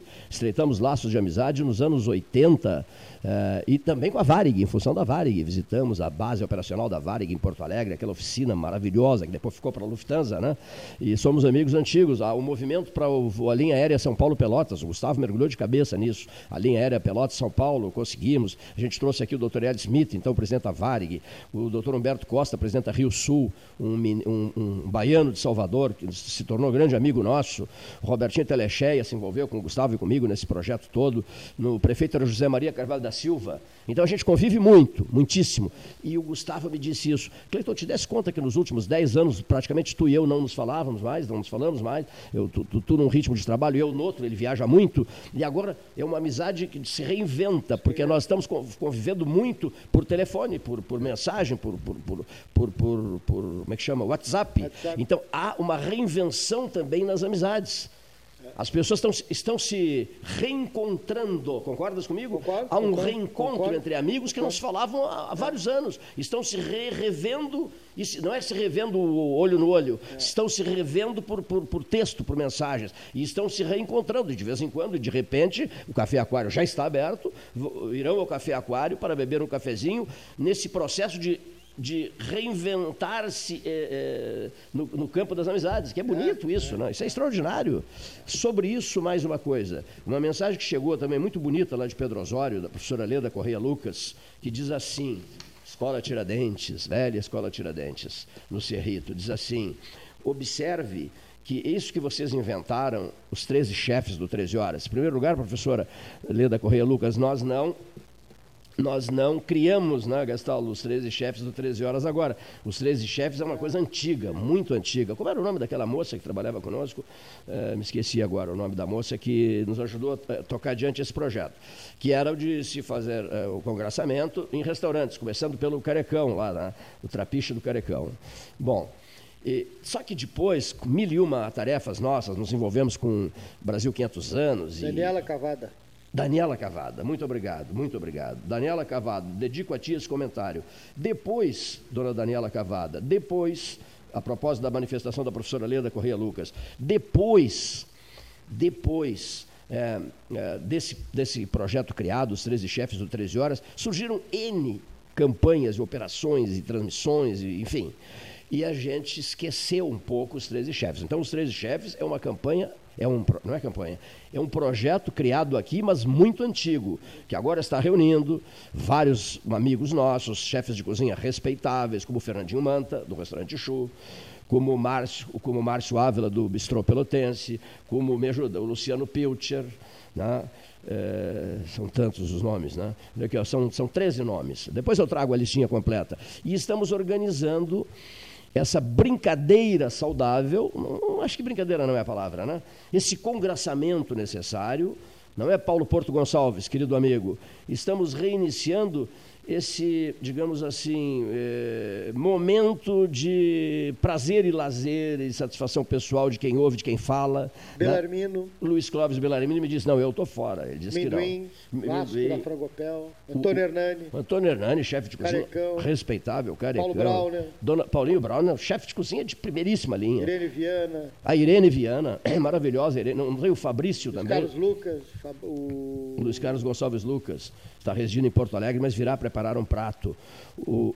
Falei na dona Dudu, quem mais? Meu Deus, é um bocado de gente, né? É um bocado de gente.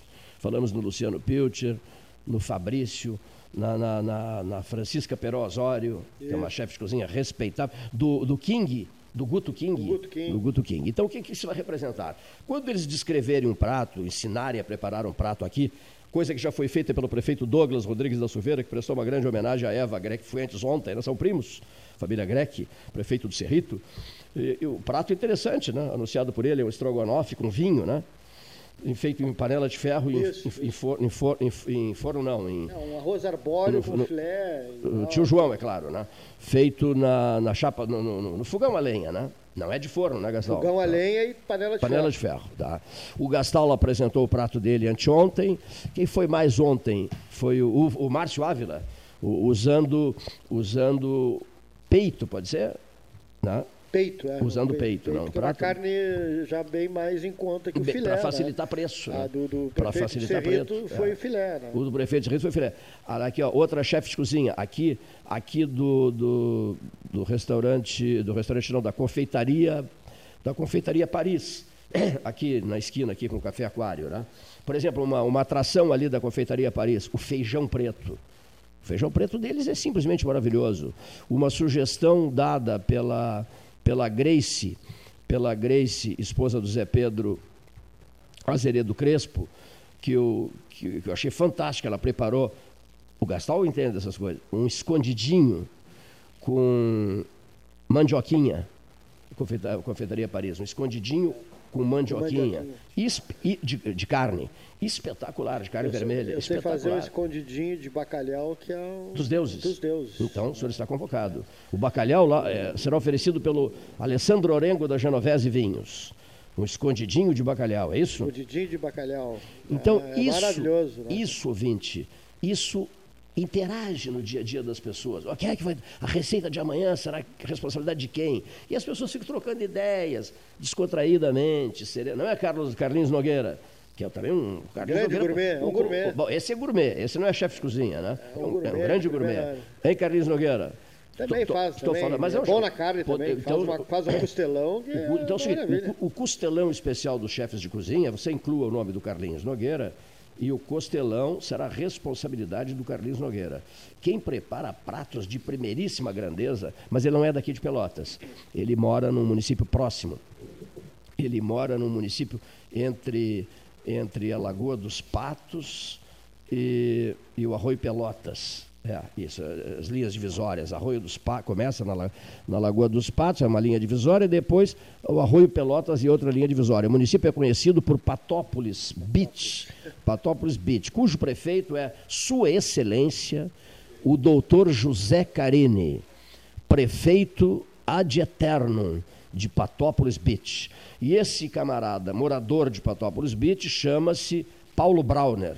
né? O Paulo Brauner é um chefe de cozinha, quando ele põe o avental e vai para frente de um, de um fogão a lenha, ele tem um fogão a lenha, ninguém resiste à qualidade e o alto padrão dos seus pratos.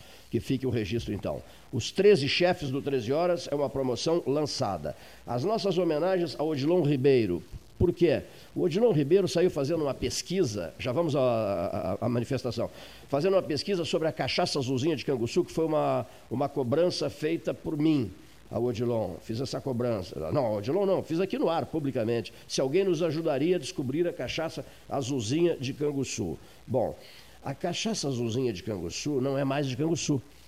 A cachaça é lá do Passo do Sapato. Gostaste?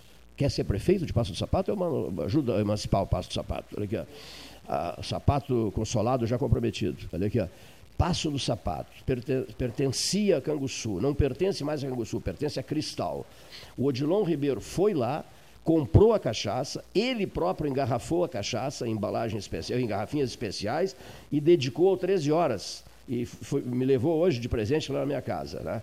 Olha aqui, então ele diz assim, eu digo, mas como é que eu faço para ir ao Passo do Sapato em Cristal, Odilon Ribeiro? E ele diz assim, simples, você chega ali ao Cristal, e antes do Camacuã, antes do rio Camacuã, você dobra à esquerda, roda 20 quilômetros, anda 20 quilômetros, aí você chegará no Passo do Sapato. tá?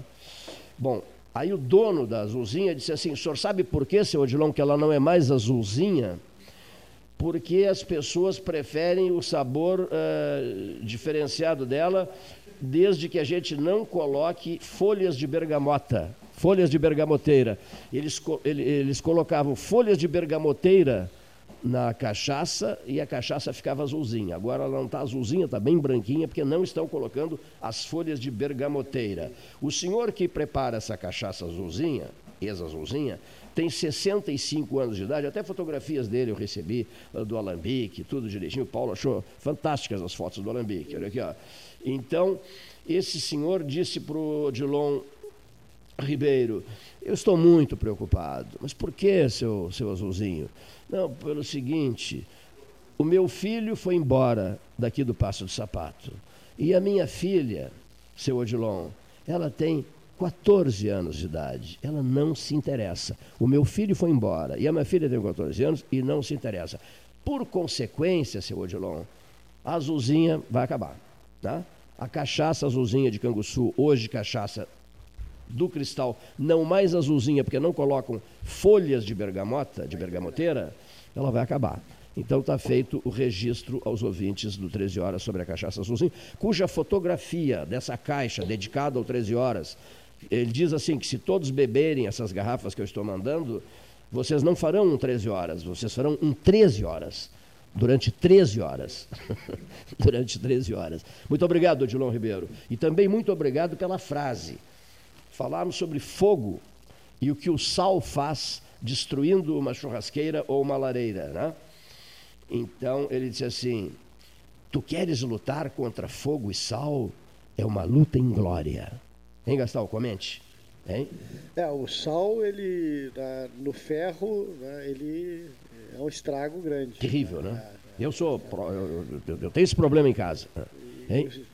O estrago e, do sal também no, no, ser humano, né? No excesso. Para a saúde humana. Para a saúde humana é, também. Para a saúde humana. excesso é, é... O sal é um problema e tanto. Ele corrói, né? ele corrói, ele suja, ele. Destrói tudo, né? É, por isso que é bom ter sempre em inox as coisas de o, o espeto de inox, o, aquele local para apoiar o espeto e tal. É, mas claro que a churrasqueira é muito ferro, né? E a lareira também, é. muito ferro. Né? E o fogo também, a mesma coisa. Muito interessante, coisa, né? O fogo. O fogo né? Agora, olhar para uma labareda. Pra, prazeres fotográficos do Luiz Carlos Vaz, do Cleiton, mas eu acho que também do Luiz Carlos Vaz. Fez fotos maravilhosas hoje o Vaz, uh, de, de, de, de, frutas. Olha aqui, o Laudirino de pássaros. Olha aqui. Olha só, prazeres pessoais meus, fotografar labaredas e o sol se pondo. Tá? Um pôr do sol. Eu estou sempre fotografando pôr do sol e, labare... e as labaredas da lareira. Né, dona doutora Ana Kleinovski? E ouvindo música, ouvindo música. Não o te fogo, contamine... O fogo é que nem o mar, você fica sempre olhando para ele, ele está sempre em movimento, sempre que um movimento diferente, né? É uma, Sempre uma coisa impressionante. Né? Fotos, cada, cada foto é, diferente da fogo, outra. Você fica ali pensando, pensativo. Ah, limpa o cérebro, não limpa? Limpa ah, o cérebro. Olhando né? para o fogo. O mar é a mesma coisa, você para ver mar, mar a mesma coisa. Limpa o cérebro. É. Limpa o cérebro. Bom, duas coisas mais. Ele diz que eu me incomodo muito, que eu demonstro isso no microfone, etc. E merece etc. respeito, né? Muito respeito. Tanto o fogo quanto e o mar. São, e são letais, né? Muito As respeito. situações são letais. Eu, eu gosto muito daquela frase. É, água não tem galho, né? os riscos na água. Mas olha aqui, uma frase dele que eu acho interessante, ele diz que eu me incomodo muito, ele diz assim, não te contamina com coisa que não te interessa. Gostei da frase dele. Não te, não te deixa contaminar por coisa que não te interessa. E uma outra frase, uma pergunta que ele me fez, que eu achei sensacional, até anotei na folha de papel, o Odilon Ribeiro. Qual foi a pergunta? O Cleiton e, e, os tais, e as tais câmeras. De que câmeras, Odilon? Não, não, ouvi. Toda hora vocês falam. Alguns defendem furiosamente a colocação de câmeras no Salão Amarelo para que o 13 vá com as imagens para o Facebook. Eu disse, olha, o dia que fizerem isso, o dia que isso for feito e tal, eu estou indo embora. Tá? Eu, eu, não, eu não me submeto a isso, acho terrível. Aí ele lançou uma frase, Gastal, que eu achei maravilhosa. O rádio faz o cérebro trabalhar. O rádio faz o cérebro trabalhar. Né? E há uma pesquisa em relação a isso. Tipo assim, você está descrevendo uma paisagem. Por exemplo, nós fizemos uma caminhada pela muralha da China, comendo pêssegos com canivetes, descascando. Depois a, a Air China tirou os canivetes no, no embarque em Pequim. E nós caminhando pela muralha da China, colhendo, colhendo pêssegos, 250 quilômetros ao norte de Pequim, onde fica a parte, de, digamos assim, que o, que o turismo chinês mandou ajeitar, porque a muralha está muito prejudicada na, na, sua extensão toda, ela, ela vai, o correspondente do Iapoque é o Chuí, né, a, a, extensão dela. Então, eles mandaram recuperar uma parte da muralha para que as pessoas possam, para que o turismo internacional tenha o que ver. Né, na, na, na, a 250 quilômetros ao norte de Pequim, onde tem as, as 13 tumbas da dinastia Ming, que é uma visita também imperdível, etc, etc, etc. Mas nós caminhamos pela muralha da China numa, numa tarde ensolarada, e você está imaginando a, a muralha, não está imaginando agora? Os camaradas com é, pêssegos que colheram no Psigueiro, no início da caminhada na muralha, pegaram seu pequeno canivete, que a Erchina tirou depois, e no voo para Tóquio, né? E, e, e pegaram. Você, você está imaginando, camarada, com o canivete descascando um pêssego, caminhando pela muralha da China, com um celular, um, um, um tijolo, que era difícil de carregar, de tão grande, que foi, foi alugado no, no aeroporto de Hong Kong, né? Na ida para lá, um tijolo, um tijolo, um tijolo. E carregando aquele tijolo com muita dificuldade, numa sacolinha pendurado no ombro, comendo, descascando um pêssego, comendo esse pêssego na muralha da China. Numa tarde esplêndida do mês de abril, memória, memória, do ano de 1998. Muito bem, se eu estiver mentindo, o senhor me corrija. É, então, essa imagem que eu guardei para mim, porque foi uma imagem tocante, eu tive o privilégio de ter ido três vezes à China na minha vida, essa imagem eu contando isso, Leonir Bade, o camarada que está ouvindo, o homem, a mulher, o jovem, vai imaginar a muralha, as pessoas caminhando, descascando um pêssego, etc, etc, carregando um, para depois ligar para casa para saber como é que tá, como é que, como é que estão as coisas, como é estão as coisas em casa, ligar desse tijolo, desse tijolo, celular tijolo alugado uh, em Hong Kong, que ainda não era uma, não, já era uma Hong Kong, já era sim uma Hong Kong chinesa, 1998. Bom, então, se é, uma câmera, for, várias câmeras, é, caso sejam colocadas aqui, acaba a poesia, destro, acaba a mágica. Por isso eu te homenageio, Odilon Ribeiro. O rádio faz o cérebro trabalhar, sim senhor. Faz o cérebro trabalhar. Imagine, nada melhor do que a imaginação, né? E não precisa ficar olhando para a fisionomia dos que estão no entorno da mesa aqui, não há nenhuma necessidade disso. Vamos a Belo Horizonte, a capital das Minas Gerais, a encantadora Belo, não é? Com aquele seu mercado de queijos inesquecíveis. Adoro Belo Horizonte. Depois uma visita a Ouro Preto, uma ida a Ouro Preto. Meu Deus, meu Deus. Belo Horizonte. Aos domingos à noite a gente tinha um programa na TV O Cepel, do, era domingo esportivo, muito legal. O Edson Luiz, que coordenava, e em determinado ano foi o top, xodó, xodó porque eram com imagens locais, a dupla Brapel, a crônica esportiva da Rádio Universidade, assunto na TV, local. o CEPEL, assunto local. E foi um sucesso, domingo de noite. E aí eu era convidado, eu fazia o papo da bola, da, da RU, e era convidado eventualmente a participar, junto com o Edson, junto com o Vanderlei Leivas, que é de televisão, junto com uma série de, de, de, outros profissionais e convidados que iam, jogadores, dirigentes. Tá? E aí eu aprendi uma coisa que a TV e a imagem é totalmente diferente do, do, do rádio. A, a, a, imagem automaticamente, ela estando ali disposta ao telespectador, ela já denuncia a, a figura. Estraga tudo. Qual, qualquer, qualquer movimento que tu é. faça, Estraga tudo. você tem que, tá, tem que ter a postura, a maneira de falar é totalmente diferente. Então, se você quiser adaptar a TV para o rádio, não dá certo. Não vai dar certo. Não dá certo. Não dá certo porque tem essa coisa cheia de papéis em cima da mesa, tá o álcool aqui. Estamos com o álcool gel tá da, celular, da Vida é Nova, da, uma bolsa de mão em cima da mesa. Imagina. Né? Entendeu? Isso, isso, não combina com a imagem. Não combina com a imagem. Porque aí a pessoa já assim, ih, aquilo lá, aquilo lá, tá desorganizado. desorganização. Mas é assim há 42 anos, há 41 anos. Que, Tudo de improviso. Tudo Mas improviso. a gente vai ver assim, e o rádio, em outros lugares, é assim. Quando o rádio se adapta para a imagem, como a Jovem Pan, como a Globo, ele já passa a ser TV. Perfeitíssimo. Ele já passa a ser TV. E, e já se transforma naquilo que tu inventaste aqui é, por 13, que é uma maravilha, que é o podcast, né? Aqui, o podcast é do rádio. Sim, não, eu sei. É rádio. A TV roubou do rádio.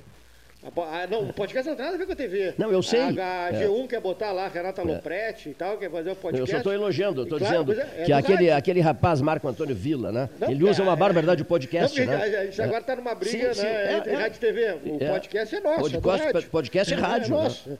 Sim. Agora, a imagem é da TV. Não queremos a imagem. Não, fiquem com a imagem. Olha, olha que maravilha. Você, o né? Paulo Carlos me disse outro dia: eu recebo os podcasts de vocês, de madrugada, às vezes eu vou para a sacada do meu é. apartamento, fico, fico ouvindo, vendo e ouvindo, porque você é. vê no podcast, é. né? Você, você tá vê, você ouve. As, é. aquela do Senna, você botou a mensagem da Viviane, é. você botou fotos, é. tal, tal, tal, uma série de coisas. Quer dizer, você tem tudo ali no podcast, no seu celular. Você tem isso no seu celular. Uma coisa que precisa ser dita. A receita de ontem está no, no, no podcast. Está ah, no podcast. A entrevista com o presidente do PS receber, está no podcast. Amanhã o Márcio Ávila vai estar no podcast. Ah, eu não recebi ainda o podcast do presidente do Partido Socialista Brasileiro. Foi hoje para amanhã, hoje é, pela manhã foi para Carlos outro... Siqueira. Ah, Carlos tá. Siqueira. A qualquer hora dessas, o governador de Pernambuco. Depois nós telefonamos tarde da noite. O Siqueira disse: fica tranquilo que o, fica tranquilo que o governador de Pernambuco entrará no ar, na, no, no, no, 13 horas, entrará no ar. Né? Olha aqui só, é, outro dia na, na, na participação especial na Rádio Pelotense minha com o Sérgio Cabral, eu, eu disse assim, lá nossa, no estúdio de transmissão, eu disse assim, é, sinto falta daquela madrugada do Henrique Pires, José Henrique Medeiros Pires. Um rádio muitíssimo bem aproveitado na madrugada, rico em detalhes, em histórias. A cultura geral do Henrique é admirável. Então, o rádio AM, uma opinião minha que vou, vou dar agora aqui, o rádio AM está sendo muito mal aproveitado na madrugada. Alô, senhores diretores das emissoras AM de Pelotas. A madrugada é de uma pobreza avassaladora. Não se tem o que ouvir na madrugada. Ô, Gastal, concordas comigo? Não se tem o que ouvir. Concordo. Eu acabo ouvindo rádios do centro do país, um Transglobe Filco, um velho Transglobe Filco, ouvindo rádios do centro do país, de Porto Alegre, etc. Aqui em Pelotas, com assunto que não falta. A Sestá tem uma história, uma memória extraordinária, uma história extraordinária que não é contada. E as rádios ficam chiando, tocando música, enfim. O rádio AM está sendo miseravelmente mal aproveitado na madrugada. Por exemplo, programas poderiam ser re, re, re, reapresentados na madrugada ou transmissões ao vivo. É uma, é uma tristeza o que é a madrugada do rádio pelotense, das emissoras de Pelotas, de todas elas. Senhoras e senhores ouvintes, José Roberto Leite Reis, engenheiro de Minas, Belo Horizonte, Minas Gerais. Boa tarde a todos. Hoje eu gostaria de falar de um assunto polêmico, polêmico há vários anos, e que se intensificou agora com a entrada do, do governo do Bolsonaro, que seriam os garimpos, garimpos em mineração. Há muitos anos atrás, o governo criou no Código de Mineração uma possibilidade de formar cooperativas garimpeiras, ou seja, eles regularizam numa cooperativa, conseguem a concessão de uma determinada área e essa área é permitido fazer a extração do minério que estiver lá e eles têm que cumprir determinadas regras para fazer essa produção. É, infelizmente, é, dois fatos negativos aconteceram. Pouca gente se regularizou, porque para encontrar áreas livres para explorar é, é, é, mais difícil, teriam que ter técnicos apoiando. E o, outra coisa, os que se regularizaram é, fazem operações muito precárias tecnicamente e continuam com a degradação ambiental. O garimpo se tornou uma bandeira como um, um bem social, ou seja, nessa fase de crise é uma alternativa para grupos de pessoas fazerem exploração. Só que essa exploração, é, é, sem técnicas é, bem é, estabelecidas causa enormes degradações. Degradações em desmatamentos, só o ano passado foi desmatado mais de 10 mil hectares é, diagnosticados pelo garimpo, isso que foi diagnosticado. E, fora isso, eles degradam, desmatam, deixam buracos, causam erosões, no garimpo de ouro joga o mercúrio em águas, que esse mercúrio ele não se degrada, então ele, os peixes comem, a flora e a fauna é afetada por tudo isso. É, então, é, existe também um, uma invasão nas áreas indígenas.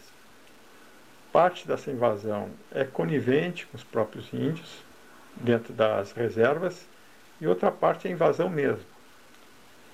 E eu, com a minha experiência de idas à Amazônia, de trabalho, eu, eu verifico que realmente é um assunto é, é, que precisaria uma, uma, uma ação muito forte do governo para regularizar isso. E essa ação muito forte é muito difícil também. Então eu vejo inúmeras áreas degradadas, é, Polícia Federal, IBAMA, CEMIBIL fazem vistorias, aprende equipamentos e daqui um, dois dias volta tudo a mesma coisa. O que, que teria que ser feito? Teria que ser feito uma, um, um controle mais específico disso, provavelmente é, a abertura das terras indígenas só para minerações regularizadas ou cooperativas garimpeiras que tenham um, um, um, viés técnico que possa desenvolver alguma coisa. Por que, que estou falando da, das terras indígenas? Porque quando se, se permite uma exploração mineira, ela, essa exploração é licenciada ambientalmente. Então existem regras, existem medidas de controle ambiental que degradam, realmente degradam, mas são minimizadas por essas leis, monitoramento e tudo mais. Com isso, é, se pode fazer um desenvolvimento industrial é, ambientalmente sustentável, com compensações, com controles e tudo mais. Um exemplo disso é o estou me estendendo um pouco, mas um exemplo disso é lá no Carajás, com a Vale. A Vale atua dentro de uma flona. Flona é, seria de uma região ambientalmente protegida. Em todo o entorno dessa flora, flona, que é o lugar chamado Paraupebas ou Carajás, a gente vê manchas de desmatamento. Manchas não, as áreas estão todas desmatadas. E dentro da flona onde atua a Vale, a floresta praticamente está toda preservada.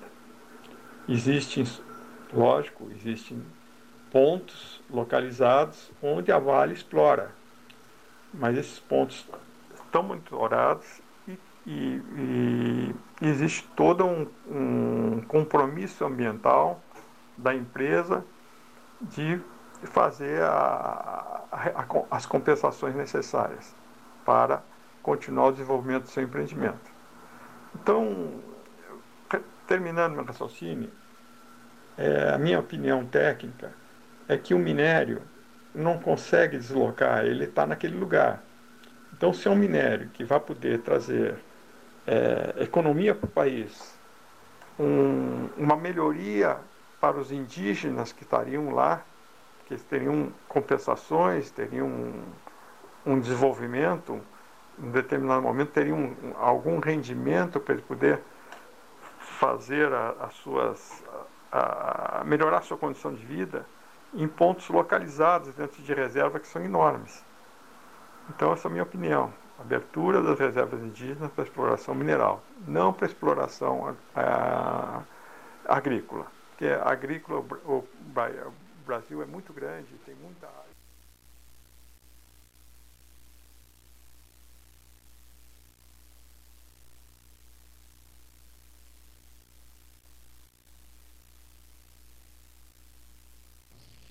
Muito bem, José Roberto Leite Reis, direto de Belo Horizonte, Belo, a capital das Minas Gerais.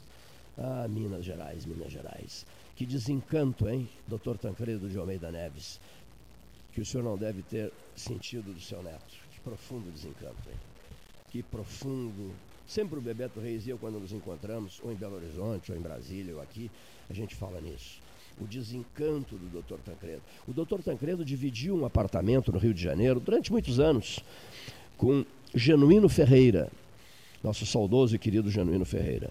O Genuíno me contou isso uma vez em detalhes, né? eles, eles, dividiram um apartamento no Rio. Então o que? Porque o, o, o, sogro, o sogro do Genuíno era o deputado Vitor Isler, né? Uh, sogro do, do, do, Genuíno Ferreira. E, e, quando o Aécio Neves veio aqui, o, o 13 horas, ao Salão Amarelo, eu telefonei para o Genuíno. Falei aqui, Genuíno, tu que dividiste apartamento com o doutor Tancredo, o, eu te convido para que participes do debate. 13 horas estará presente o, o, o Aécio Neves. E o Genuíno veio aqui dar um abraço no Aécio e recuperar passagens da vida dele junto ao doutor Tancredo de Almeida Neves, que era dos seus mais íntimos amigos. Que desencanto nós sentimos com o senhor Aécio Neves. É, o, o ex-presidente da Assembleia Legislativa do Rio Grande do Sul, deputado Luiz Augusto Lara, sempre extremamente cortês e elegante com a equipe 13 horas, né, está na ponta da linha, direto de Porto Alegre, a capital do Rio Grande. Olá, meu amigo Cleiton Rocha, amigo Paulo Gastal, ouvintes do 13 Horas. É, eu vou falar um pouquinho sobre o projeto que a Comissão de Finanças discutiu nesse sábado, junto com os senadores da bancada gaúcha, senador Lazier, senador Paim, senador Luiz Carlos Reis, e juntamente com o governador Eduardo Leite, onde é o projeto que trata do, da ajuda do governo federal, dos recursos do governo federal em socorro aos municípios e, esta, estados que estão sofrendo com a pandemia do coronavírus. Esse projeto ele determina, ele fixa a distribuição de 60 bilhões de reais e ele começou numa proposta que foi é, discutida sábado de manhã entre a Comissão de Finanças do Estado com os senadores gaúchos e no sábado de tarde a proposta iniciou a tramitar no Senado e houve a votação no Senado. No Senado, né, a proposta inicial que ingressou destinava ao estado do Rio Grande do Sul 1 bilhão e 750 milhões de reais.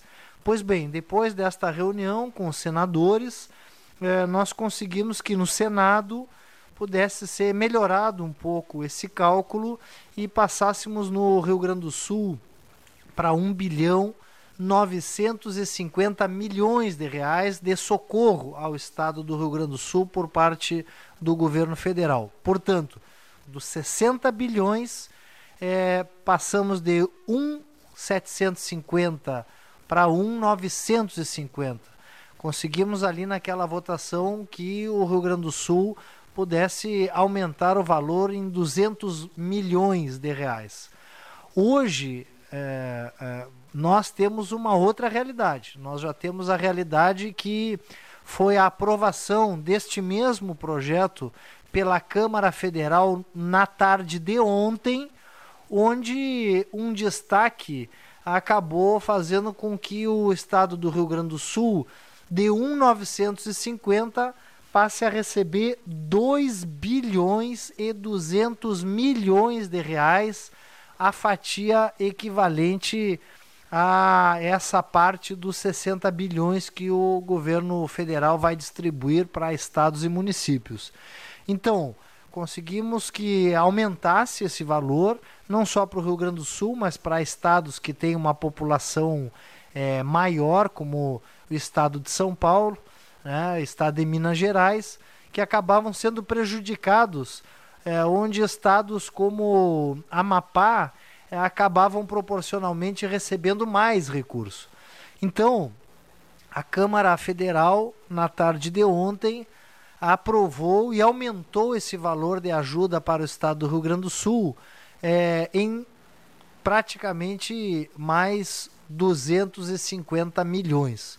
Então, é, vem crescendo esse pacote de ajuda, não é exatamente o que o, o governo do estado e o próprio estado gostariam. O estado gostaria de ter na integralidade a reposição daquilo que serão as perdas de ICMS.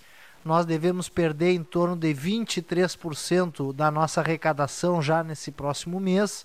Então, é, seria um valor bem maior mas obviamente que isto já ajuda bastante, Cleiton. Isso já dá um fôlego o estado do Rio Grande do Sul, que já não vem pagando a dívida, vai receber em quatro parcelas o valor de 2 bilhões e 200 milhões de reais, com outro destaque feito também pela Câmara, que é a supressão dos artigos que tratam de restrições da lei de responsabilidade fiscal e também que tratavam, né, vindos do Senado, tratavam da vedação de reajuste salarial para servidores públicos. Então, nesse sentido, agora esse projeto retorna novamente ao Senado e se o Senado não fizer nenhum destaque, nós deveremos já ver aí nos próximos dias a primeira parcela de 2 bilhões e 200 milhões de reais chegando. Então, é sim uma notícia que ajuda, que vai permitir com que o governo é, não tenha um prejuízo tão grande como esse que já foi anunciado no primeiro momento, mas obviamente que nós precisamos é, desse plano que faça com que a nossa economia comece a se reestruturar, comece a funcionar, que o contágio possa ser feito de forma paulatina, né, para que a gente não ocupe todas as UTIs disponíveis para o coronavírus, mas achar um equilíbrio entre o contágio que de certa forma precisa acontecer, em algum momento quando sair para a rua a população vai ser contaminada, mas que não aconteça de uma forma é tão rápida a ponto de sobrecarregarmos as UTIs. Então, é, dando essa informação, também nós damos a informação de que com isso o governo do estado dá uma certa equilibrada nas suas contas, não exatamente como gostaria, mas sem dúvida é uma grande ajuda do governo federal, que também manda dinheiro para os municípios. Aliás, manda mais dinheiro para os municípios do que para os estados, o que me parece uma coisa coerente, porque o problema do coronavírus é enfrentado primeiramente pelos prefeitos municipais. É só ver o que está acontecendo em Pelotas, o que está acontecendo em Bagé, a linha de frente é dos prefeitos. Então, um grande abraço a todos e assim que possível. Vou... Muito bem, doutor, o, o doutor uh, deputado Luiz Augusto Lara, bagense, falando ao microfone do 13 horas. Né, parceiraço do 13 horas, né? sempre com boa vontade, com, com entusiasmo para discutir questões do Sul e fronteira do Rio Grande. Silvio Boverdu está preparando o seguinte: o Otávio Leite Gastal ontem me colocou em contato com dois cientistas espanhóis e dois, e dois chineses que vão falar de Xangai, de Pequim, de Madrid, né, porque o Otávio Leite Gastal, da Beneficência Portuguesa, está sendo uma das pessoas mais entusiasmadas, juntamente com o Gustavo Lã, o doutor Gustavo Lã, os dois, né, o Gustavo e o, e o, Otávio, absolutamente envolvidos com as 12 horas científicas. Né, e nós estamos. Uh, fazendo uma projeção de como será feita a apresentação. Silvio Boverdu da Marque Mais fará a seguinte apresentação desse, desse trabalho que re, reedita as 12 horas beneficentes, mas na condição de 12 horas científicas, que foi um trabalho histórico que em 1970 o Diário Popular e a Rádio da Universidade Católica iniciaram aqui na zona sul do estado. Então, é um mapa de Pelotas, Pelotas não, um mapa da zona sul e fronteira, sul e fronteira. Esse mapa, em cima de cada cidade, a marcação, uma, uma marca da Marque Mais, e do Diário Popular e da Católica de Pelotas, anunciando, né, o reitor Baquetin está gostando muito disso, anunciando a emissora daquela cidade. Daquela cidade. Então, as, as 30 emissoras do Sul e Fronteira, transmitindo às 12 horas científicas, a partir da 1 da tarde do 28 de maio, até a 1 da madrugada do dia 29, do, do dia 29 de maio.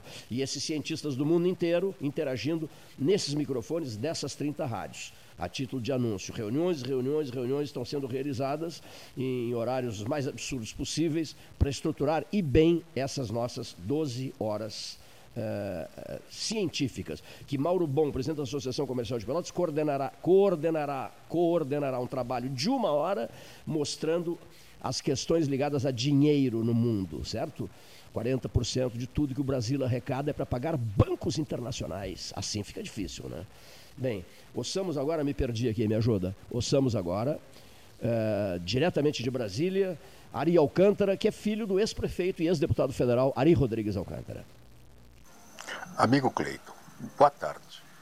Mais uma vez me dá a oportunidade de falar aos meus conterrâneos. É sempre um prazer poder estar com vocês. Hoje não vou falar de coronavírus.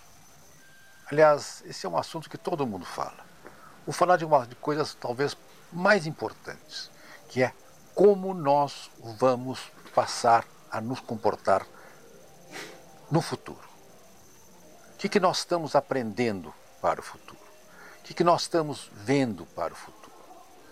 Pelotas e a região sul têm demonstrado um grande potencial, uma grande qualidade. Sua sociedade tem enfrentado esses problemas de forma surpreendente e exemplar. Nós temos que levar isto para o futuro.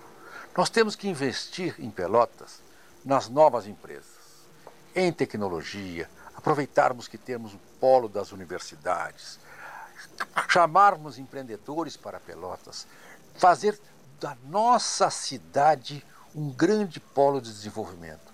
Temos ao lado a nossa Rio Grande, com o Porto. Estamos terminando, vamos terminar rapidamente a duplicação da BR-116. Temos toda uma ligação com o Estado. Estamos perto do Uruguai, da Argentina. Então vamos usar isto para nos desenvolver.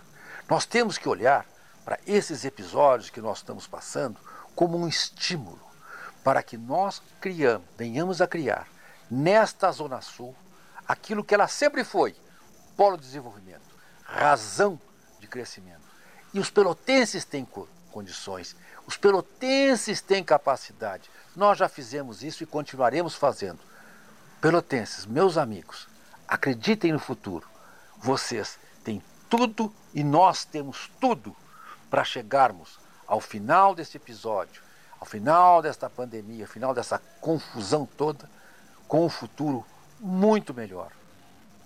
Eu quero acreditar que daqui a algum tempo nós vamos nos encontrar na esquina do Aquários e olhar e dizer: puxa, como crescemos depois disso, como estamos melhor, como vivemos, não sobrevivemos.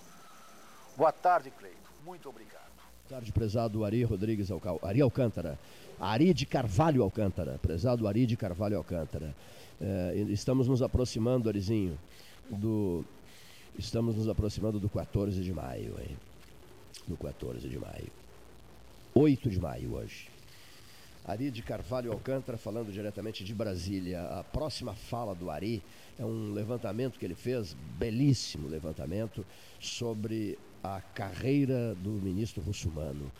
É, Pelotas, no ano 2022. Alô, prefeita Paula Chil de Mascarenhas, senhores vereadores, lideranças políticas de Pelotas, etc., mundo cultural de Pelotas, intelectuais de Pelotas, em 2022, o centenário de Mozart Vitor Russumano, ex-presidente do, do, do Tribunal Superior do Trabalho, TST, do Conselho de Administração da OIT, Organização Internacional do Trabalho em Genebra, na Suíça, mais países membros do que a Organização das Nações Unidas.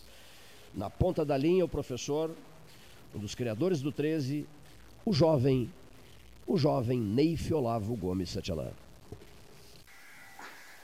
Boa tarde, 13 horas. Boa tarde, Cleiton Rocha. Boa tarde, Paulo Gastal Neto. Hoje nós temos vários problemas para serem colocados na pauta. Mas eu optei, porque o tempo é curto, em selecionar um deles. Trata-se do retorno às aulas. Particularmente, particularmente, opinião minha, é que essas aulas não podem retornar.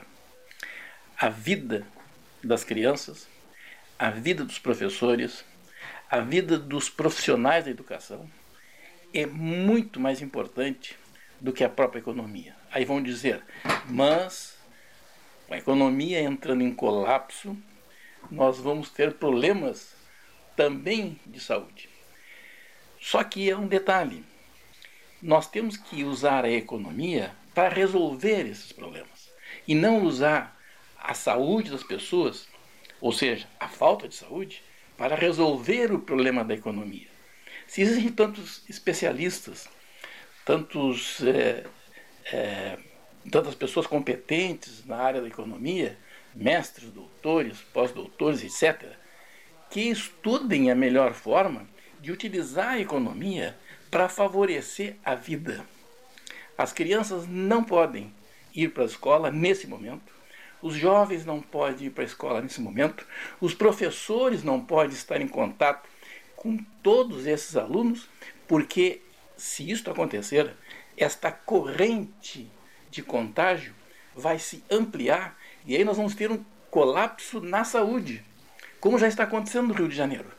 E esse colapso na saúde vai chegar um ponto tal que não vai ter economia que salve, não vai ter economia que resolva esse problema. Então é importante, é fundamental que o setor público não é, transija nesse particular. Fique como está. Não deixem as crianças serem utilizadas como massa de manobra para resolver tudo, entre aspas, as questões econômicas. Hoje, Cleiton, esta é a minha preocupação. Muito bem, muitíssimo obrigado, querido Neif. Olavo Gomes Satialã. Um pedido aos nossos colaboradores. Nós estamos com 86 comentários prontos na ponta da linha. Portanto, o comentário acima de três minutos, no máximo quatro minutos, mas no máximo quatro minutos. Fica, fica impossível nós radiofonizarmos comentários além de quatro minutos. Por quê? Porque seria uma desconsideração com 86 colaboradores espontâneos do 13 Horas. A gente pede, eu mando uma mensagem curtinha e aí eu percebo quanto eu sou bem relacionado nessa cidade. Eu mando uma mensagem curtinha, 86 comentários, doutora Ana Klenovski de pessoas que espontaneamente se colocam à disposição do 13 horas. Por tal razão, eu peço assim, encarecidamente, comente no máximo por quatro minutos, senhor ouvinte. Senhor ouvinte, não. Sim, ouvintes também. Senhor colaborador, qualquer ouvinte poderá mandar o seu comentário para cá, é, precisa ser dito isso, né? E grava no seu celular e repassa para o celular 981 14 8808 ou para o celular 9 é, 91 25 6333 e será radiofonizado. Mas se todos ficarem na faixa dos três minutos, é o pedido do Leonir Bade, da Central Técnica. Se todos eh, eh, comentarem durante três minutos cada um, o Leonir já acha que quatro é tempo em excesso. Né? Eu acho que o 4 é legal, mas o Leonir acha que 4 é ter excesso.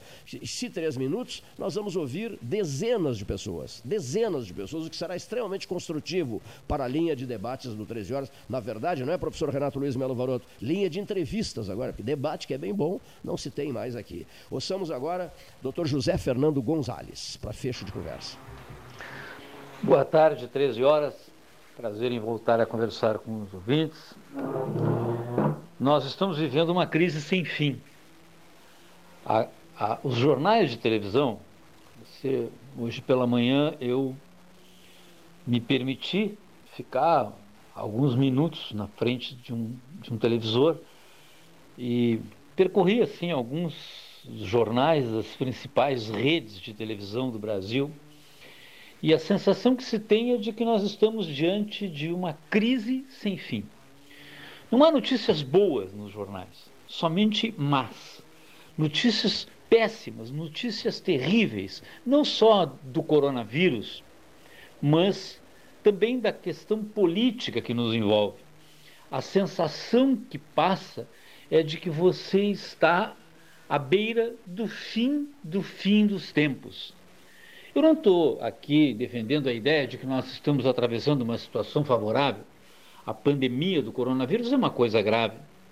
Mas eu posso dizer, por exemplo, que se a Itália, com os seus 60 milhões de habitantes, teve 35 mil, alguma coisa como 35, 30, 35 mil mortos, no Brasil, se somos 220 milhões de habitantes e temos recém 8 mil mortes, não estamos assim tão mal não, é? não estamos assim é, em situação tão desesperadora.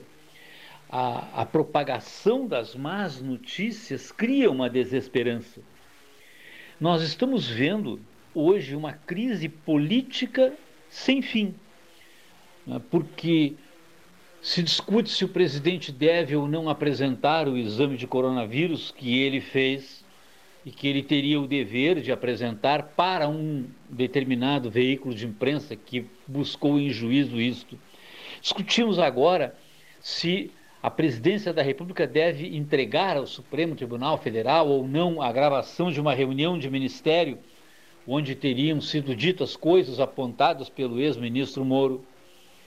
Discute-se coisas que o judiciário não deveria estar enfrentando.